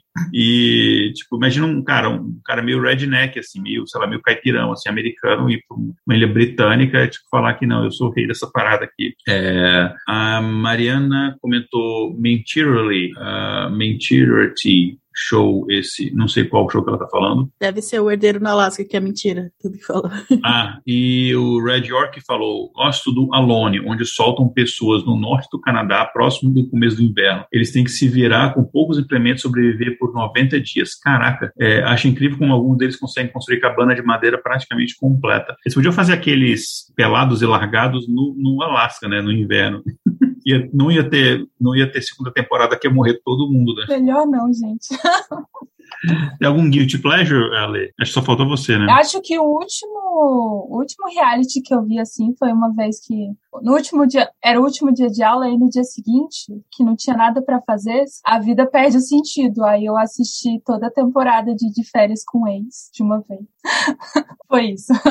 Normalmente eu faço esse tipo de coisa. Essa, desse negócio eu só conheço os memes, eu nunca vi. Mas eu imagino, eu sei mais ou menos do que se trata. Eu não consigo acompanhar porque é, eu, não, eu tenho um problema de atenção, assim, e parece assim, se tu piscou, tu perdeu uma coisa que foi o estopim de uma treta e aí tu não entende mais, e é o tempo todo treta. É, e é todo mundo pegando todo mundo.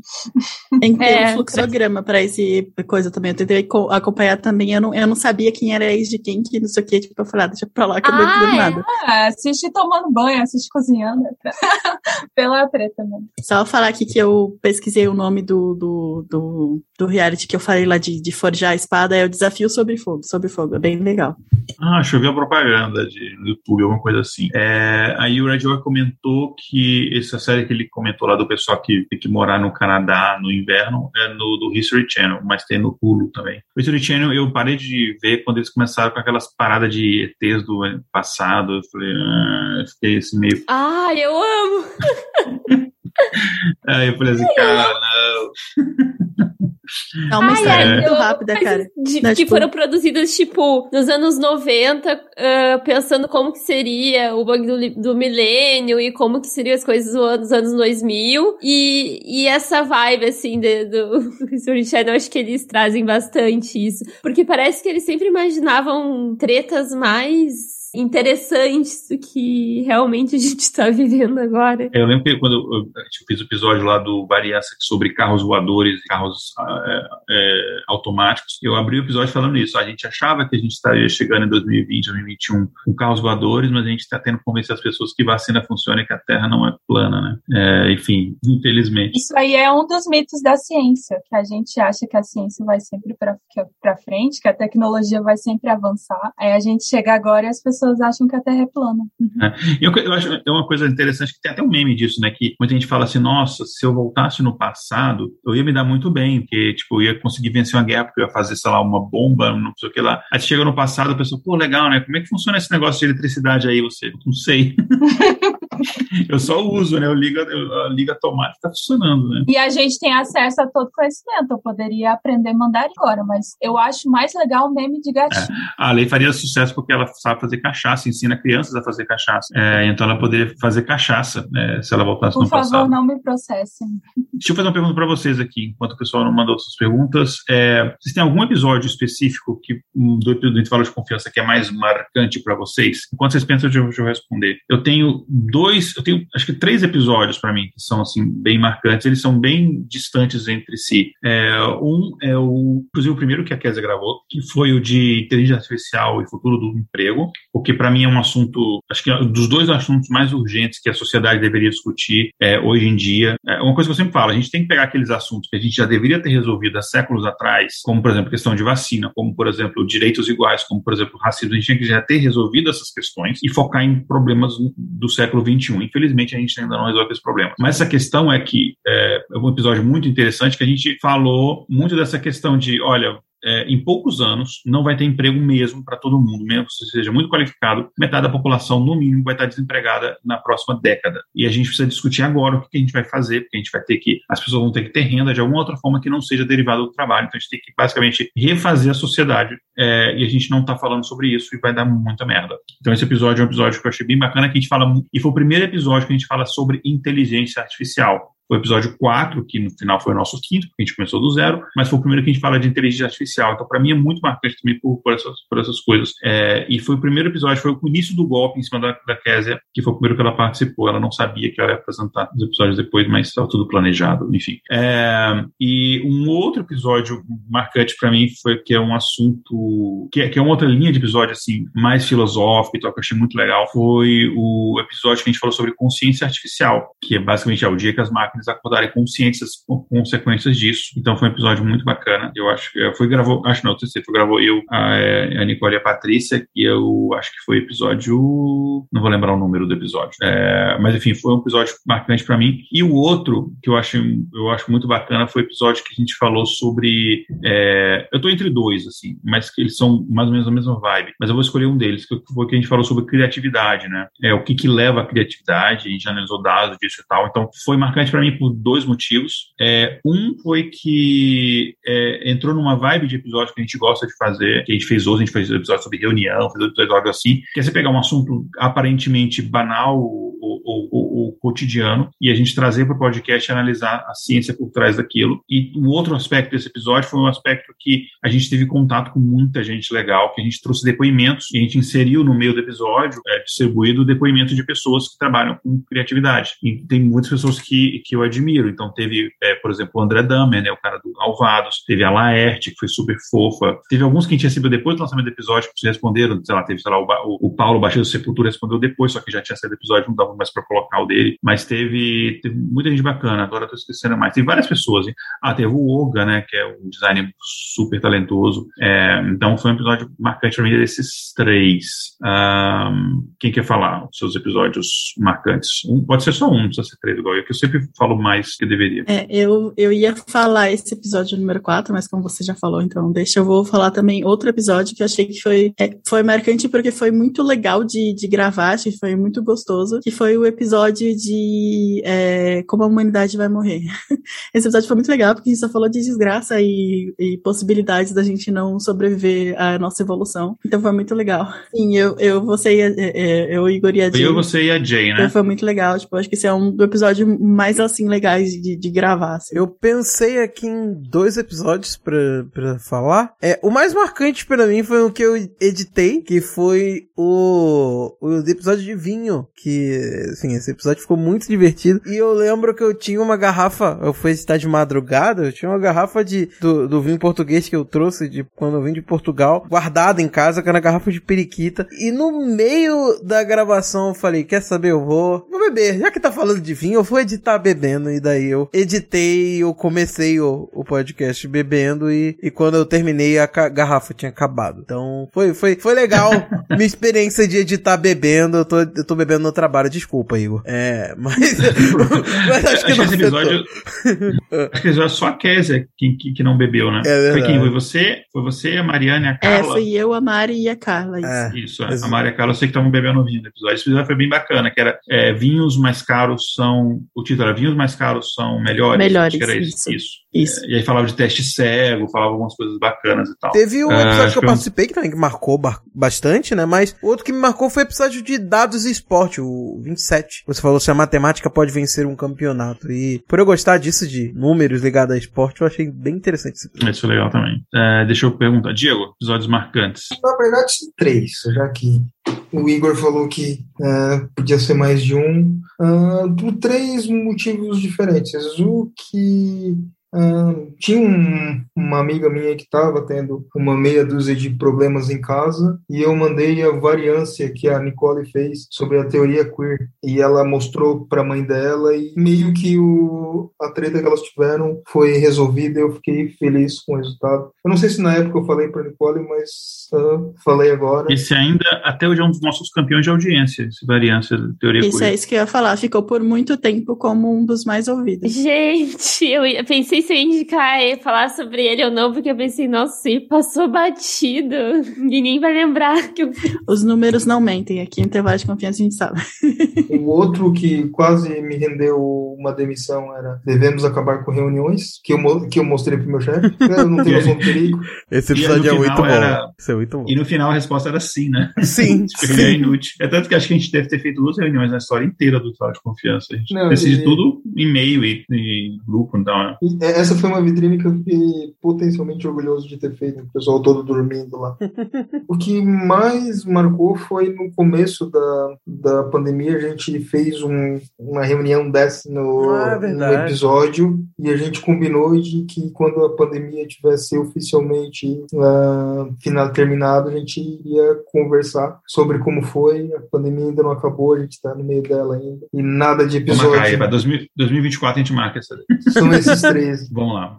É, Paty, lembra de algum episódio que marcou? Uhum. Eu vou puxar um lá dos primeiros, que para mim é um assunto que eu, assim, é um assunto, eu gosto de falar, mas é um assunto que é muito complicado, que é a desigualdade no Brasil, né? Que a gente fala, né? Que se eu não me engano ficou qual é sua fatia no bolo. Foi o episódio 2, né? É, eu acho que é, que para mim é um assunto que, querendo ou não, eu discuto na minha pesquisa e pretendo, mesmo fazendo estatística, é uma área que eu pretendo continuar trabalhando, são os dados sociais. É, e um que é uma variância que eu gravei com a Nicole, que a gente gravou no começo da pandemia, que a gente fala sobre o Covid, que é basicamente a gente fala um pouco sobre as a ansiedade, né, que surge no início da pandemia. E foi muito bom estar tá gravando no começo, né? Acho que foi um dos últimos que a gente grava. E a gente fala sobre a Covid, sobre a ansiedade, principalmente no início, né? E que ainda tá aí, né? Estamos aí nesse quadro. É, esse, esse também é um outro é, episódio nosso que a gente tem uma audiência muito grande, né? tem bastante, bastante audiência. É uma coisa que a gente consegue, só um parênteses antes de eu, de eu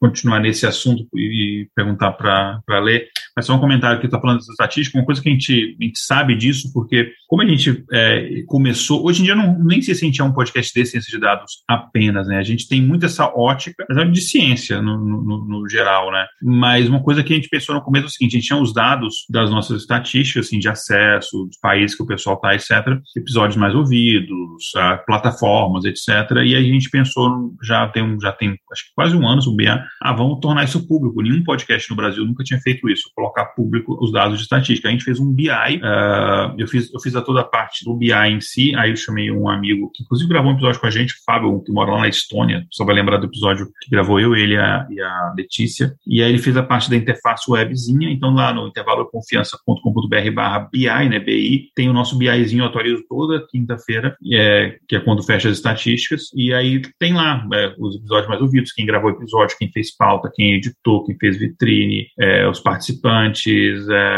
a plataforma e tal, e daí a gente começou a acompanhar, e daí que a gente, aí eu, eu vou voltar a fazer, porque eu, por questão de tempo eu parei de fazer, mas toda sexta-feira a gente começou a lançar vídeo, que a gente fazia uma análise dessas estatísticas, tá? inclusive, é, vendo lá, a gente passou de um milhão e meio de ouvintes acumulados. Assim, a nossa audiência acumulada, um milhão e meio, né? A nossa média semanal está em torno de 23 mil, mas acumulado mais de um milhão e meio, a gente gravou mais de 100 horas já em todos os episódios. É bastante coisa. Aí tem lá com os participantes que nós participantes com uma audiência média. A Nicole e a Patrícia estão nosso top 3 ou 4, enfim, até hoje, é, de maiores audiências. É, e, Muito por causa desse variância mesmo que a Patrícia falou. É, eu só fiquei procurando aqui a variância número 10, estocando medos e papel higiênico um bate-papo sobre a Covid-19. É, eu lembro do título exatamente porque estava naquela onda da galera comprar, tipo, milhões de papéis higiênicos, né? Porque o pessoal não, não, não, não sabe tomar, não lava, enfim, deixa pra lá.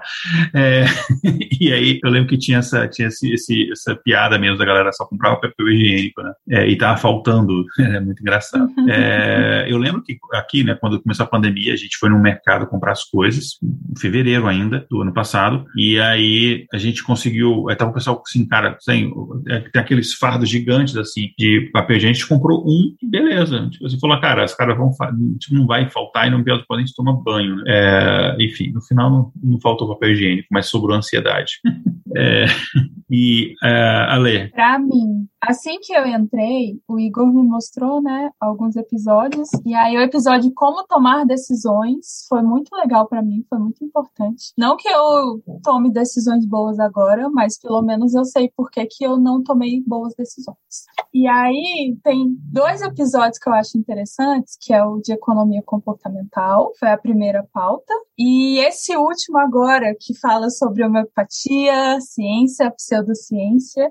E eu, eu acho muito interessante como foi diferente produzir. Porque o primeiro, a primeira pauta eu não tenho nem coragem de olhar. Essa última pauta, ela é uma pauta bonita, ela é uma pauta formosa, bem feita. Dá vontade de levá-la para sair pro Outback, dá vontade de mostrar ela para as pessoas, sabe? E, e, e, fica aí o convite, ouçam o último episódio que fala sobre homeopatia. Qual, qual é o título? título, Igor? O título é A homeopatia quântica funciona na Terra plana? É, exatamente. Basicamente, a gente fala, a gente fala de pseudociências, a gente fala de Terra plana, de homeopatia, a gente fala de, desse misticismo quântico, a gente fala de tudo que é charlatanismo. O mais legal é ver a alteração do Igor ao falar de homeopatia, que é muito divertido, assim. É a melhor coisa do episódio. Pois é, coisas de, de bastidor também. A parte. É, o Igor falou assim: o Igor, é, é, a gente divide as pautas muito assim, sabe? Ele fala: ah, Kézia, a pauta tá pronta, você coloca o que você quer falar e o resto eu falo. Nesse dia, ele falou assim: Kézia, a parte de homeopatia eu falo, tá? Pode deixar aí que eu vou falar essa parte. Eu vim assim com, com sangue nos olhos. É. é, é porque eu acho a homeopatia uma, uma coisa muito, como eu comentei no episódio, é muito nociva, porque tem gente que deixa de fazer um tratamento correto, inclusive até psicológico, em alguns casos casos, né, de tratar, por exemplo, depressão para ficar tomando aguinha. E aí a pessoa não vai, não faz uma terapia e tal. Eu vi até gotinha para pra quem tem ciúme. Olha, que absurdo. Talvez até funcione aí um placebo. Coisas Você pode me mandar o link, por favor? É quando, cara, é terapia, cara. E, e o funciona o ciúme é terapia, autoconhecimento e, e segura sua onda, né? Não é aguinha, né? Tem, cara, tem homeopatia, eu esqueci de falar no episódio, é, porque eu tava com tanta raiva. Tem homeopatia pra bicho. Eu falei, como o bicho não vai acreditar, né? Uma coisa muito importante desse episódio é o seguinte: normalmente eu fazia as coisas quietinha, aí eu aprendi a abrir a boca e pedir ajuda. Eu e a Tati construímos essa pauta juntos, conversando, e eu fiquei muito feliz pelo que a gente colocou lá, mas eu fiquei feliz também pelo que eu não coloquei, porque eu tive a consultoria de duas pessoas externas, que é a Carolina Herrera, que é astróloga, e o Isaac Sassi, que é assessor parlamentar, fez ciências políticas, essas coisas. Acaba que algumas coisas que eu não coloquei, o que não tá lá, foi por causa da assessoria do apoio técnico dessas duas pessoas. Então, é muito interessante como produzir as coisas em conjunto, no final sai tudo muito melhor, né? E é por isso que é bom fazer parte da equipe. Bacana. Igor, só antes de continuar, o João Vitor é, Krieger, eu desculpa se eu falasse o nome errado, ele fez uma pergunta aqui nos comentários, ele perguntou, vocês ainda usam ciência de dados nos seus trabalhos de estudos? Bom, eu, para minha fase, responder sim, porque eu sou cientista de dados, então, tipo assim, é, é, eu tenho que usar, nem, nem se eu não, não, não queira. Se você não usar, você é demitido e passa fome, certo? É, eu sei, a Patrícia pode responder por ela, mas eu sei que a Patrícia está estudando estatística, então ela usa estatística, com certeza. É, agora eu tô indo para a área, né, não tem nem como não usar, né, então sim, agora que eu mudei de área, com certeza. No meu caso, é, eu estava estudando, estava estudando bastante assim por fora. Eu dei uma pausa assim que questões do trabalho, né, pegaram assim mais pesado para o meu lado. Mas dentro do meu trabalho, é, um, uma das coisas que a gente tem que levar em consideração, assim, não tem como fugir, são dados. Então, para o meu próprio trabalho, eu tenho que levar isso em consideração. Tem cientistas de dados lá também, então, é, não exatamente na minha equipe, mas em outras equipes. Inclusive, eu estou lutando para trazer um para minha equipe. Então, sim, não diretamente, mas eu não consigo fugir disso, sabe? Eu parei de estudar para ver se eu melhorava um pouco a cabeça, né? O trabalho veio e falou: não, não pode esquecer isso. E fora o intervalo de confiança, né? Que eu não falei antes, mas aqui eu sou muito. Eu acho que eu faço muito papel de orelha, assim, sabe? Acho é por isso que o Igor fala que eu talvez apresente assim um pouco melhor, porque eu fico muito de puxar o assunto, de instigar, às vezes fazer uma piada boba que eu me arrependo na hora e quase peço, quase peço pro Léo tirar. É. mas é, eu sim, eu, sim, eu tento fazer muito esse papel do público, né? Porque como o Igor falou, tipo, esse, esse podcast é muito para pessoas que não sabem, não são técnicos, não, não coisa. Então, tipo, a gente fez essa separação do variância, que é para ser um pouco mais técnico, e do episódio principal. Então, eu, eu tento fazer muito isso, né? Tipo, o, meu background não é de estatística, não é de, de exatas, e aí eu tento fazer isso, né? Então, só falando isso que eu não falei antes. Mas agora você tá estudando, né? Pra mim, o único momento em que eu, eu lido com isso no trabalho é quando eu edito o intervalo de confiança. e, mas é muito legal também, porque eu realmente sou, fico como aquela pessoa que, que é o ouvinte mesmo, enquanto eu tô ali editando, né? Tipo, eu aprendi já muita coisa que eu não sabia editando os episódios e hoje em dia entendo um pouco melhor de determinados assuntos através do que eu descobri editando o podcast. Então, eu só uso no momento em que eu vou editar, mas eu uso para aprender, porque eu acho que eu, por não ser da área diretamente, acho que eu aprendo, eu sirvo muito como a ideia do, do que o podcast é, de que é trazer pra alguém que não é necessariamente da área, mas tem interesse em conhecer. No meu caso, eu não trabalho diretamente, não. Eu lido mais com a parte de divulgação mesmo, de letramento científico e alfabetização científica, mas escrever sobre ciência. Ainda bem que tem o pessoal pra gente misturar as coisas. Olha, Diego. Eu tô cursando o mestrado de Memória Social e Patrimônio Cultural. E aí eu pensei que não ia passar por isso, mas eu já tive que dar uma fuçada no Excel, pegar alguns dados do, do IFAM e fazer algumas, alguns gráficos, aprender a usar lá o filtro disso, função não sei do que daquilo, porque eu tinha uma tabela de 800 mil páginas e eu não conseguia caçar o que eu queria do meu jeito, porque eu decidi que eu ia passar uma semana marcando ali manualmente no, onde eu, onde eu leio o PDF, pensei, ah, eu vou ficar marcando aqui sempre que aparecer o que eu preciso e vai dar tudo certo. Aí quando eu cansei, eu descobri que o Excel me ajudava bastante, pedi ajuda pro pessoal de exatas e a gente conseguiu ajustar uns filtros para em poucos segundos eu fazer tudo que eu precisava. Mas eu não vou contar para ninguém pra parecer que eu penhei naquilo, né? Mas é, quando, você, quando você achar que é o momento de um tempinho, vamos gravar um episódio sobre isso aí. É interessante. Ah, vamos sim. Inclusive, a gente tem que gravar também, se a, se a Patrícia tiver tempo, daí, sobre a faculdade de estatística também. É um assunto bem legal. É, muita gente e pergunta eu acho que sobre seria isso. interessante é, para os nossos ouvintes também, que eles perguntam, ah, se eu quiser entrar na área, se eu quiser fazer, tipo, ah, alguém que tem um, uma, uma, um background, assim, completamente diferente, querer entrar na área. Acho que a gente tem um exemplo aqui, então é ótimo. É, é uma série que a gente começou a fazer, só que acho que a gente fez dois episódios só, que era a série, acho que um, talvez. A gente fez um pouco mais, que era a série de, de profissões. né? A gente fez jornalista de dados, o que a gente chamou alguns jornalistas de dados. É, e a gente teve uma outra que a gente, a gente fez com uma bióloga que trabalhava muito com, com estatística, na parte de bioestatística. Nosso ouvinte também. Exatamente, nosso ouvinte também. E só que a gente não fez de estatística especificamente. Olha só, né? É, é Casa de Ferreiro, né? Ah, vamos fazer mesmo. Uma boa ideia. Bom, eu, eu trabalho numa empresa que presta serviço para bancos. A gente faz os testes nas aplicações do banco e eu faço a parte gráfica das apresentações que vão para o cliente depois. Então, eu trabalho com BI praticamente todo dia, ainda que indiretamente. Ah, bacana. Deixa eu ver aqui, a gente teve mandado antecipadamente, a gente teve aqui ainda alguns outros. Agora já nem não são mais perguntas, são comentários. Então, tem o Vinícius Guimarães mandou. É, passando para elogiar essa pessoa incrível que é a Alessandra Galdino, olha, comentário do fã clube da Lei, extremamente inteligente, determinado, exemplo como professora e ser humano. Beijo. Aí o, o nome é Admirador Secreto, que é o seguinte: Ale, você quer tomar açaí depois da live? Mas se ela não sabe quem é, como é que ela vai responder, né? é. E o Gustavo respondeu: Olha, o Galdino gostaria de fazer cachaça na minha casa. Ela tem um nome fã-clube. É, enfim, uh, aí depois você responde aí a ler qualquer coisa, também pode falar com nossos jogados, a gente também pode processar por assédio também, se você achar que deve. Inclusive, tem um, um episódio, assim, meio obscuro, que a gente, obscuro assim, entre aspas, né, que fugiu um pouco do nosso, nosso normal, que foi a ideia da Lê, que foi o episódio Dia dos Namorados, né? então tem super a ver, ela ter super um fã-clube aí, o episódio da, da Química do Amor, então é exatamente por causa desse episódio, ela fez toda a química e várias pessoas ficaram apaixonadas por ela. Aí. Olha só, tá vendo? Pior de tudo desse episódio é que quando eu pensei nele, eu tava super apaixonada. E aí, no dia da gravação, antes de gravar, eu tive mais de uma hora de DR, não deu nem pra me maquiar. Aí eu fingi que a minha câmera não tava funcionando pra não aparecer. Ah, olha, agora a gente sabe da história. É, pois é, esse é o episódio que a gente descobriu que se você não tiver a câmera ligada aqui no Zoom, você não aparece no, no na, na, coisa, porque a gente ficou, eu e o Igor falando com uma voz do além, que era a Lei, que ela tava sem câmera. Não é, não aparece o E aí eu, eu escrevendo na pauta assim, ah, o amor, coisa linda. E aí eu falando no dia do episódio, o amor, esta merda.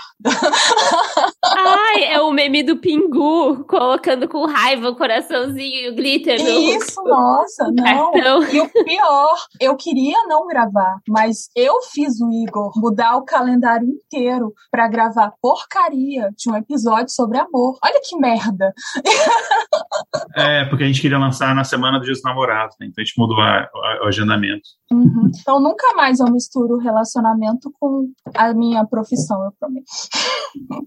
Gente, deixa eu passar por mais alguma rodada de indicação. Alguém tem mais alguma indicação para fazer? Enquanto vocês pensam. Deixa eu fazer de um filme que eu assisti bem recentemente, foi tipo essa semana. Uh, eu vi na Netflix e eu, eu pensei assim, cara, eu tava com saudade de ver. Sabe quando tem filme de coisa nenhuma? É um filme que é simplesmente uma história, sei lá, as pessoas estão vivendo, não tem um plot gigantesco, não tem uma invasão alienígena, não tem uma coisa gigante acontecendo. É simplesmente, sei lá, as pessoas estão vivendo, tá rolando uma coisa e de repente acontece algum caso e tal. E aí eu tava vendo, é, vendo lendo críticas, assim, né, aí de coisa do Netflix, aí vi uma crítica falando muito bem de um filme com William Dafoe, inclusive, é, que é chamado The Florida Project, o Projeto Flórida. E, e o project vem de é uma expressão que a gente tem aqui nos Estados Unidos, que esses chamados projetos são tipo como se fosse esses, sabe, tipo Coab, condomínios feitos pelo governo e dado para pessoas de baixa renda morar e que tem, enfim, que normalmente é num local mais periférico e tal. É o famoso CDHU? Tipo isso, é. Então, só que aqui chama de project, né? E é basicamente conta a história, é, é, é mais focado nas crianças, muito focado numa menina é, que deve ter seus 7 para 8 anos e os amigos dela, eles moram tipo num, num motel, é, motel no sentido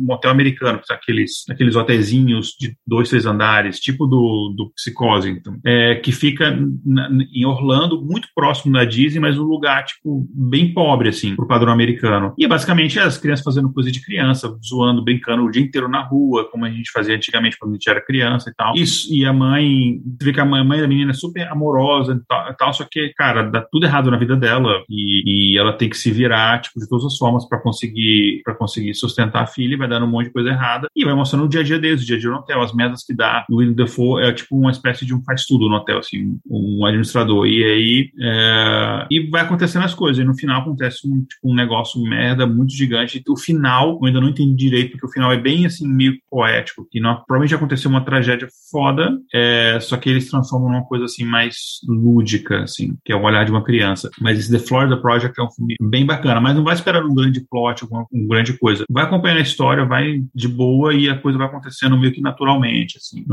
Enfim, é, mas é bem bacana. Netflix, que podia inclusive nos pagar alguma grana. É verdade, é verdade. Eu vou indicar um jogo que o Igor também jogou esse jogo e acho que ele gostou também, mas que eu rejoguei ele, na verdade eu reassisti jogando ele. Minha namorada tava jogando ele aqui em casa e eu adorei, que foi Detroit Become Human. Eu adoro esse jogo, eu adoro que cada vez que eu jogo ele, é, eu, eu vejo uma coisa nova que eu, eu descubro um, um desfecho mais legal da história, alguma mudança que eu não tinha visto antes, algum dos milhares, milhares de caminhos que ele tem para você ir, né? Enfim. E isso me encanta no jogo e uh, é, eu acho fantástico. É um jogo que se passa no futuro, basicamente tem androides que você pode comprar para ele fazer as atividades diárias do, do, da sua casa, enfim. E basicamente o jogo conta sobre a revolução desses androides, né? Deles é, começando a tomar consciência própria e, e meio que tentando fazer uma, uma revolução, né? E daí, como que vai ser essa revolução? O seu jogo vai definir se vai ser uma revolução um pouco mais pacífica ou se vai ser uma revolução mais revolucionária, assim. Então, é, é muito divertido se jogar e você vê os desfechos que a história pode ter, você pode finalizar o jogo uma vez e, e ter um final terrível, que foi, o meu primeiro final do jogo foi isso, tipo, nossa, deu tudo errado. Todo mundo morre. É, é exato. Como você pode ter um final maravilhoso em que todo mundo vive, enfim. E eu tô vendo que realmente já finalizei esse jogo duas vezes eu mesmo. Agora assistindo foi a, a terceira. E, cara, cada uma delas teve um, um, um desfecho diferente. E a mensagem do jogo é muito interessante. E é isso. Detroit Become Human é um jogo que eu acho que tá como exclusivo pra PlayStation 4. É, mas fica a indicação aqui pra vocês jogarem. Que é bem eu, eu, eu, joguei esse jogo, eu joguei três finais deles. Eu joguei três vezes. E eu pensei até em pegar o meu Twitch, que tem muito tempo que eu não faço nada lá, fazer um live transmitindo, só que jogando e explicando a teoria de consciência artificial conforme eu estava jogando. Ele foi muito bem construído nessa parte da teoria. Só que, cara, eu devo ter seis assinantes. Eu falei, ah, ninguém vai ver, então não vou fazer não. é, mas é um jogo muito legal. É, vocês gerenciam os robôs ou vocês são os humanos? Vocês são os, você é os robôs. Ah, você é os robôs, mas é tipo uma história contada que você. Era um jogo de. É, basicamente que você vai abrindo. É, tipo, tem uma história, mas você consegue abrindo desfechos diferentes pra história de acordo com, com o que você vai mudando. É tipo, para quem já viu o Until Down. É tipo Life is Strange, assim, você vai tomando decisões. Life is Strange. E é, vai mudando é. completamente o destino do jogo. É, exatamente. Eu acho, se eu não me engano, que esse jogo tem ele no YouTube, cara. Tem, você consegue assistir ele como se fosse um filme. Você assistir, hum, tipo, ele com, com os, os, tipo, os finais e tal, tipo, é bem legal. É bem, bem da hora e a mensagem que ele eu tem... Eu não jogo nada, né, então eu vi, eu vi como filme. é, mas a mensagem que ele tem de diferença, assim, de, de... enfim, é uma história que a gente vê se repetindo com, com milhões de coisas diferentes, seja com outras raças. Que e... meio que, é, meio que cria-se um quase como um apartheid, né? Nessa sociedade com máquina consciente e tal. É bem, bem legal. É bem legal, é bem legal. E é divertido de jogar, por máximo que muita gente fala, ah, é jogo de vocês seguindo a historinha e tal, mas eu acho que o, o elemento de você poder mudar a história, ou pelo menos um, um, pouquinho dela ali, com as suas decisões, nesse jogo é o que eu mais vi disso, né? Apesar de já ter jogado, tipo, sei lá, Until Down, ou até outros jogos como o Heavy Rain, que é um jogo maravilhoso, também nessa pegada, né? Mas eu acho que o Detroit foi o que o melhor conseguiu fazer isso e de te deixar com decisão de que, tipo, você, as suas decisões realmente vão afetar bastante o final da história, entendeu? Então, isso é bem legal. Mas alguma, alguém tem alguma outra indicação? É, a gente começou a acompanhar é, no, lá no canal da Twitch, do Estúdio Cusco, é, a Marble League, que é uma competição de bolinhas de gude que acontece desde 2016, eu acho. E aí tem vários times, e são muito fortes os times, dependendo. São times de bolinhas dependendo das cores delas, então eles montam os times, tem os atletas, então cada time tem seus atletas, que é as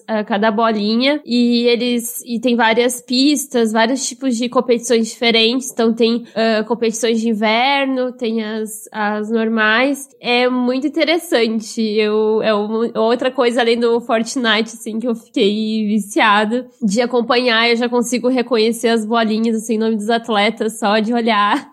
então eu indico.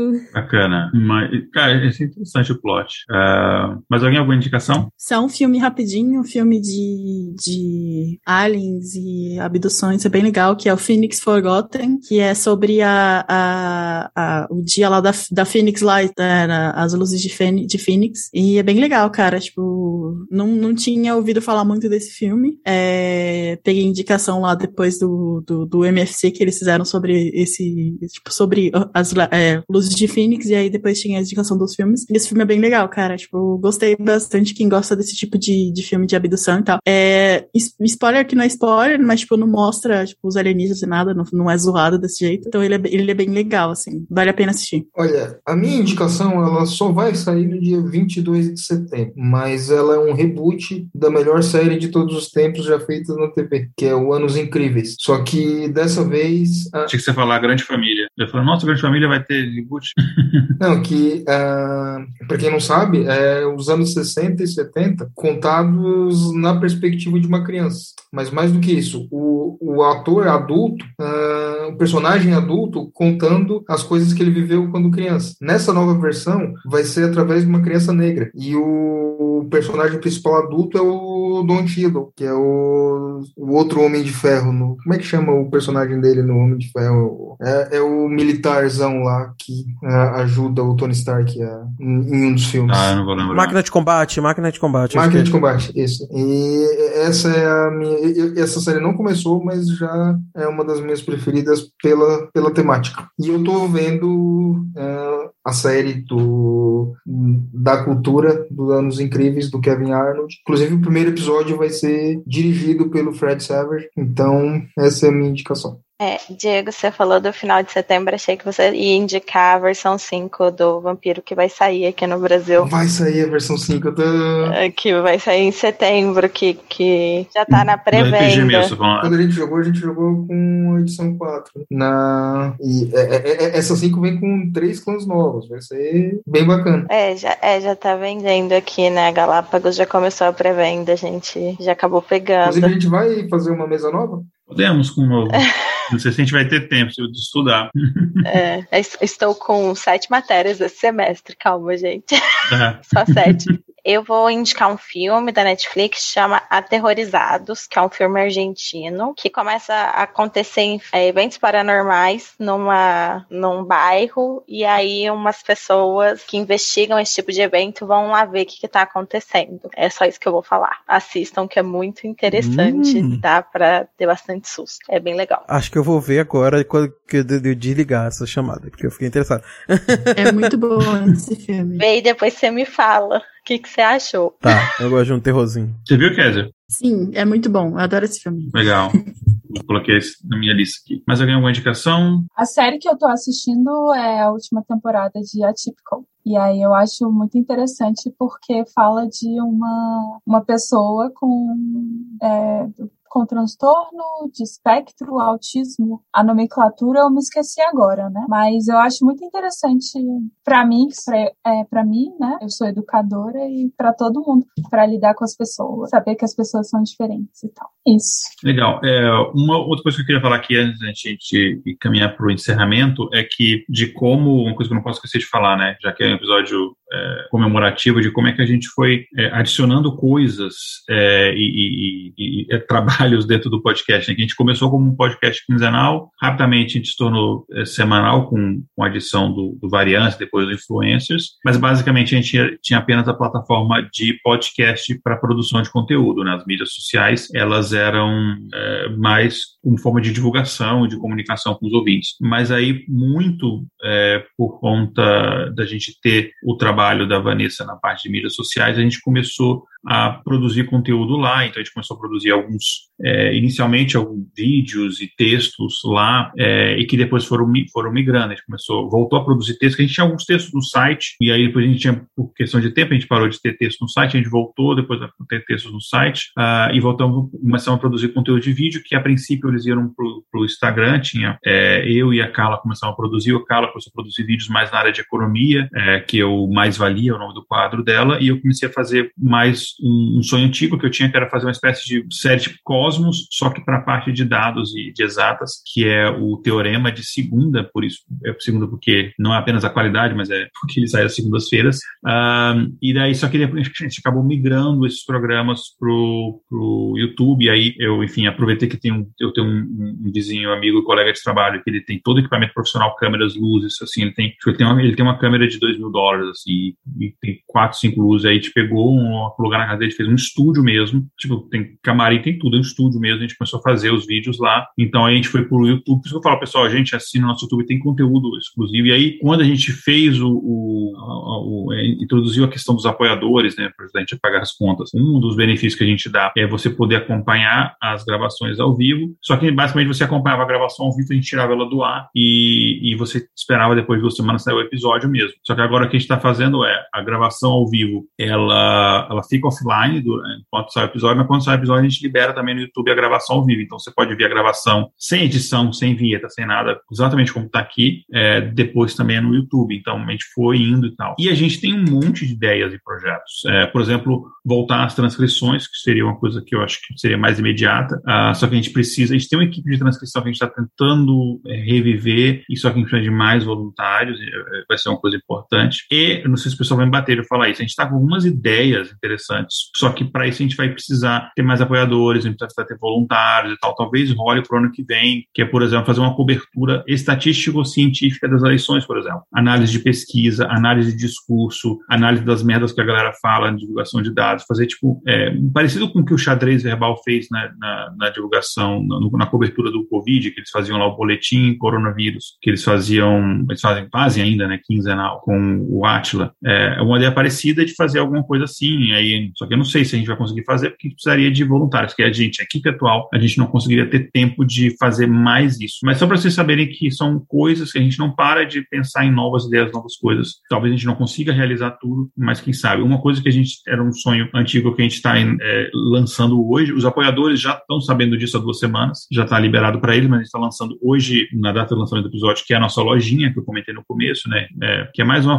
que o pessoal queria ter uma canequinha, camisetas nossas e tal. E a camiseta não especificamente do intervalo de confiança apenas, tem também, mas camisetas assim mais relacionadas à, à ciência e tal. Enfim, a gente tem uma de que é uma estampa meio pós-apocalíptica, distópica de inteligência artificial, que é bem legal, que mostra basicamente o que a gente fala, né? A inteligência artificial vai salvar o mundo ou vai matar todo mundo, que é exatamente a frase é essa na camiseta. É, e cartaz e, e adesivo, essas coisas, é uma coisa que a gente queria fazer. Então, a gente está tentando também investir em diversas frentes aí, não mais só podcast, mas também vídeo e outras coisas. Inclusive o ilustrador, né, que fez a, as camisetas e as coisas, ele o é, Thiago, foi a é. Que indicou, né? Fala, fala dele, tipo, cara super incrível, topou, topou ajudar a gente, então foi bem legal. A gente vê como o Igor falou, a gente, tipo, fez mais pra é, ajudar, assim, sabe? Se os, se os apoiadores quiserem alguma coisa, a gente pensou mais, tipo, não fazer coisas só com o nosso logo, porque, né, obviamente isso é bem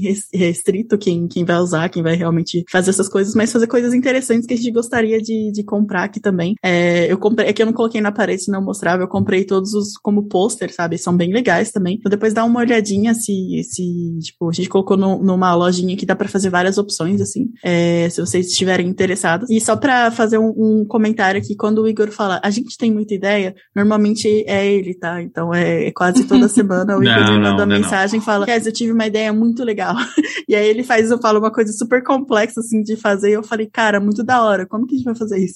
A, a Kézia é sempre a voz da razão. É, tipo, eu sou paga para ser chata, entendeu? Acho que é muito isso. As pessoas ficam no chat, tipo, loucuras, assim, e eu falo, tipo, muito da hora, gente, só que a gente não vai conseguir fazer. É.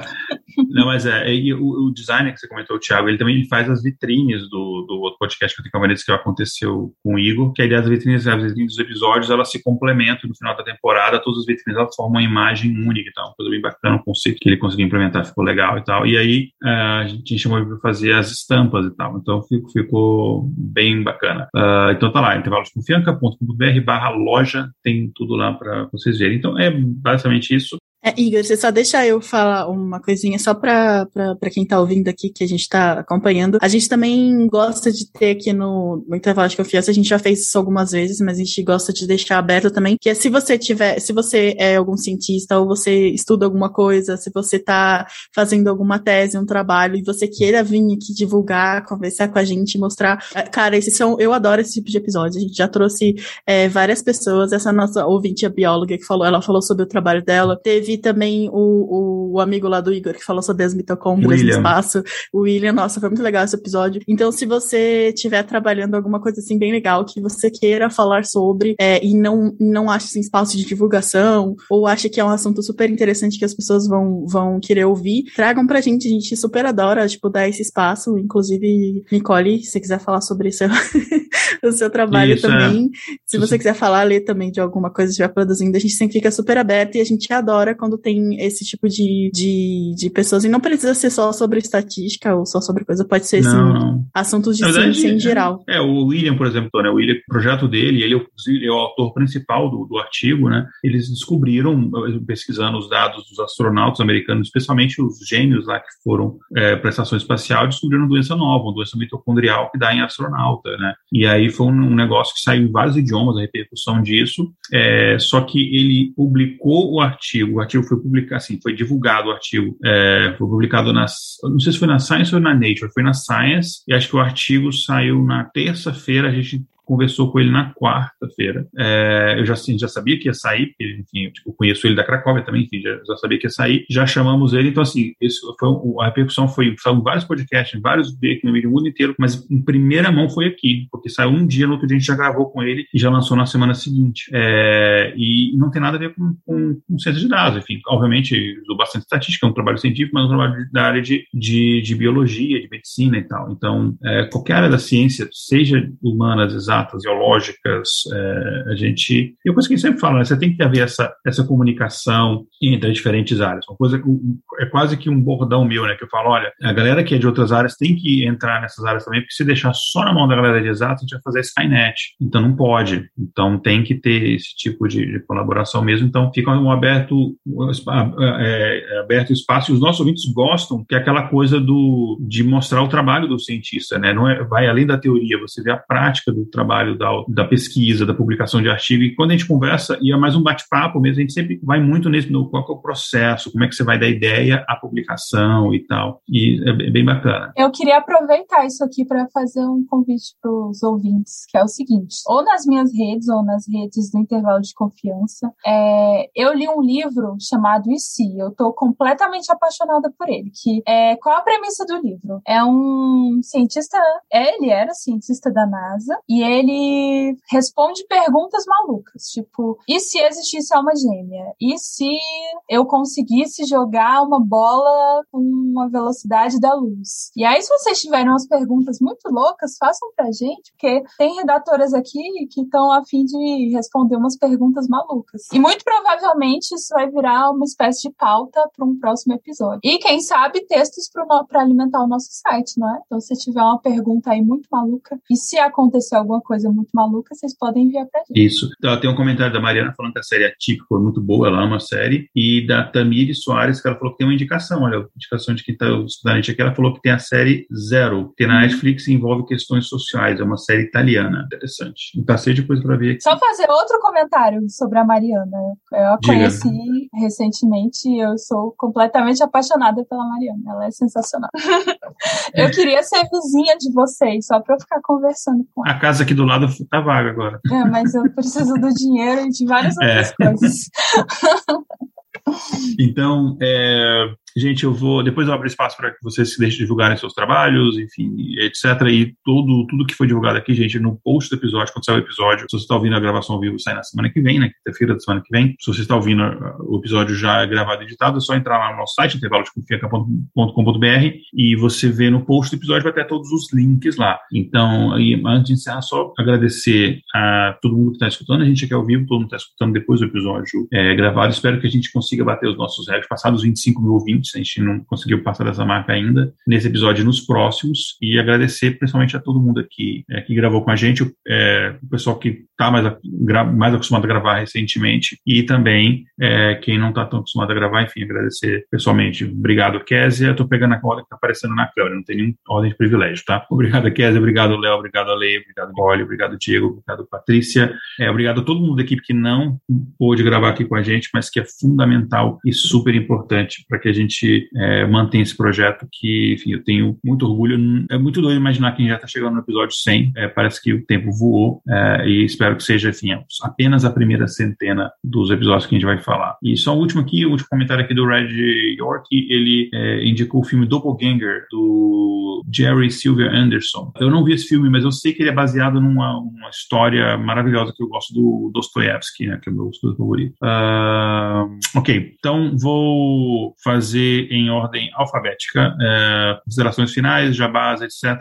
Ale. Tá, então, gente, queria agradecer por participar do projeto e por ter conhecido pessoas maravilhosas e trabalhado e que, com as quais eu trabalhei, continuarei trabalhando, como a Jay, a Tati, a Késia, vocês todos. Então, é um prazer e que a gente continue o trabalho daqui para frente. Ok, vamos lá, Diego. Obrigado pela oportunidade de chegar no episódio 100, que venha mais algumas antenas. Vamos gravar de novo o episódio mil. E, e eu já deixo uma pergunta para o pessoal que quer responder perguntas incrivelmente difíceis. Como que o Léo edita tão rápido? Não é tão difícil, fica não. Aí, fica a questão. Uh, Késia. Gente, muito obrigada por terem participado aqui. Quem assistiu, quem vai ouvir depois no feed. É, obrigada por ouvirem toda semana. Sempre falo, interajam mais, participem. O projeto não é só nosso, acho que o projeto é de todo mundo que está ouvindo. E é isso. Eu não, não, nunca tenho outro jabá para mostrar, então vamos.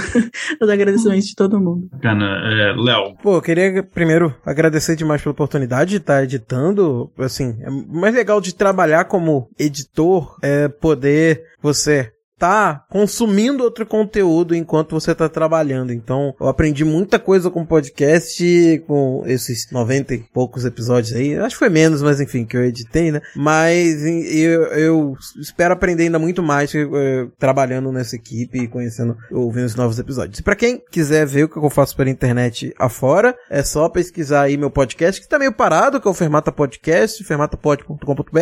Vocês conseguem ouvir que é um podcast que fala sobre música, né? E se você tá ouvindo isso daqui procura um editor pro seu podcast, entre em contato comigo, arroba Bass, em todas as redes sociais, Twitter, Instagram, Facebook, tudo. Só pesquisar arroba Bass que vocês vão localizar. E é isso, gente. Prazer demais estar participando dessa gravação aqui. Tem que, tem que marcar mais coisas desse tipo, assim, durante o ano, né? Mais gravações Verdade. só pra bater papo, igual foi aquela do início da, da pandemia, que foi, foi bacana. Também. Verdade. Uh, Nicole, eu sei que você tá com um monte de projetos, né? Twitch, podcast, etc. É, eu sempre tô com um milhão de coisas junto, né? É, então, eu também trabalho com edição de podcasts. Um, eu tenho um podcast que fala de saúde mental, mas num sentido mais crítico e menos aquela lógica é, positiva, coach. Não, não é nada é, por esse lado. É, eu comecei falando sobre a história da loucura, desmistificando um pouco a, a, a ideia que se tem de Foucault ser algo muito denso, muito difícil, mas ao longo do tempo, junto com os meus projetos, eu fui mudando. Então, de vez em quando eu apareço por lá com algumas reflexões, algumas coisas assim, sou eu sozinha. Meio que um diário de estudos. Mas, né, caso de Ferreira, Espeto de Pau, ele é bem parado também. um, também faço parte do Estúdio Cusco, que eu e Jovem Krieger, a gente também começou com a ideia de uh, fazer uma divulgação científica. Jovem é da área da sociologia e aí a gente pensou em também desmistificar, uh, a gente pensou em fazer leituras de artigos e trazer coisas assim, mas aí hum, quando o projeto saiu, começou toda a função de quarentena e tudo muito pesado. E aí a gente faz de vez em quando, bem no nosso ritmo, sobre filmes, séries, coisas que a gente tá fazendo, está assistindo. E aí a gente tem na Twitch também o nosso canal, que é Estúdio Cusco, que a gente faz uh, durante semanas lives de Pomodoro. Então a gente faz trabalho, estudo em colaboração com o pessoal do chat. A gente faz 25 minutos de estudo, 5 minutos de intervalo. E aí tem motivado bastante, assim, a trabalhar no, no home office ainda e, e tá mantendo esse ritmo, né, nos trabalhos em casa. E aí, de vez em quando, a gente faz uma live de Fortnite agora, porque eu tô viciada. e hum, algumas vezes lives de culinária. Então, são coisas bem diversas, assim, bem uma coisa pra gente conseguir dar sentido a essa coisa de estar trabalhando sozinha. Né? E tem a minha página no Instagram, uh, que também falo de psicologia e também do que eu tenho trabalhado, que a minha pesquisa é de patrimônio e a lógica da cidade. Então, como que funcionam os nossos afetos estão contextualizados onde a gente vive, como a gente se relaciona com o espaço, né? Então, eu falo bastante sobre, sobre sobre isso também lá, que é Nicole Galteri, Nicole com dois L's e I, Galteri no Instagram. Esses são meus. Bacana. Patrícia, não tem no, no, no no Game of Thrones não tem a rainha, não vi, mas a rainha dos dragões, a rainha dos coelhos. é, basicamente agora, enfim, com uma nova graduação, estou por conta dos meus coelhos e da nova graduação, né? É, não estou com projetos com relação a isso. É, estou só com o meu Twitter. Quem quiser ir lá, só falo da CPI por enquanto. é o, o meu novo Guilty Pleasure é a CPI. Estou muito engajada nesse processo, acompanhando tudo. Mas, enfim, gostaria de agradecer o convite. Foi muito bom revê-los. É, ver também como o projeto, é, aos pequenos passos, e agora está correndo, né? por assim dizer, cresceu. É, e ver como que a equipe também cresceu, ver gente nova, é, não conhecer a Lê, uhum. enfim, estou muito feliz de ver como que tá e foi muito bom participar. E assim, se vocês resolverem falar de eleições, provavelmente estarei acompanhando e já me convido para participar porque vou estar acompanhando. Será o meu novo Guilty Pleasure provavelmente ano que vem. Porque, Vamos juntas. Uh -huh, porque estou querendo entrar na área de jurisme, jurimetria. Hum, então, estou Nossa, achando interessante. Então... A, gente, a gente chegou a fazer um episódio que falava sobre isso e a gente não tinha quase nenhum dado de jurimetria, a gente só comentou. Tipo... É, tem, eu já, eu, eu tô lendo alguma coisa, tem um professor aqui da Federal que ele faz pesquisa é, na área, que é o Rafael Ster, é, ele até fez doutorado nos Estados Unidos e ele, enfim, faz pesquisa na área e eu tô começando a ficar interessada e as eleições provavelmente eu irei acompanhar porque, enfim, a CPI vai acabar e eu preciso acompanhar outra coisa.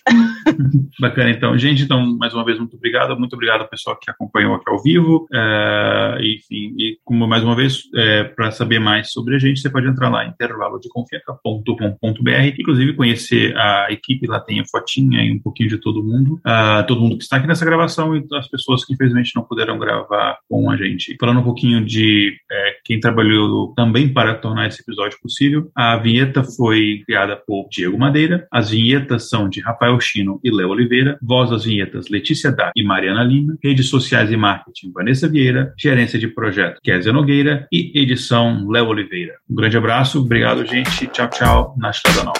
Tchau, Tchau, gente.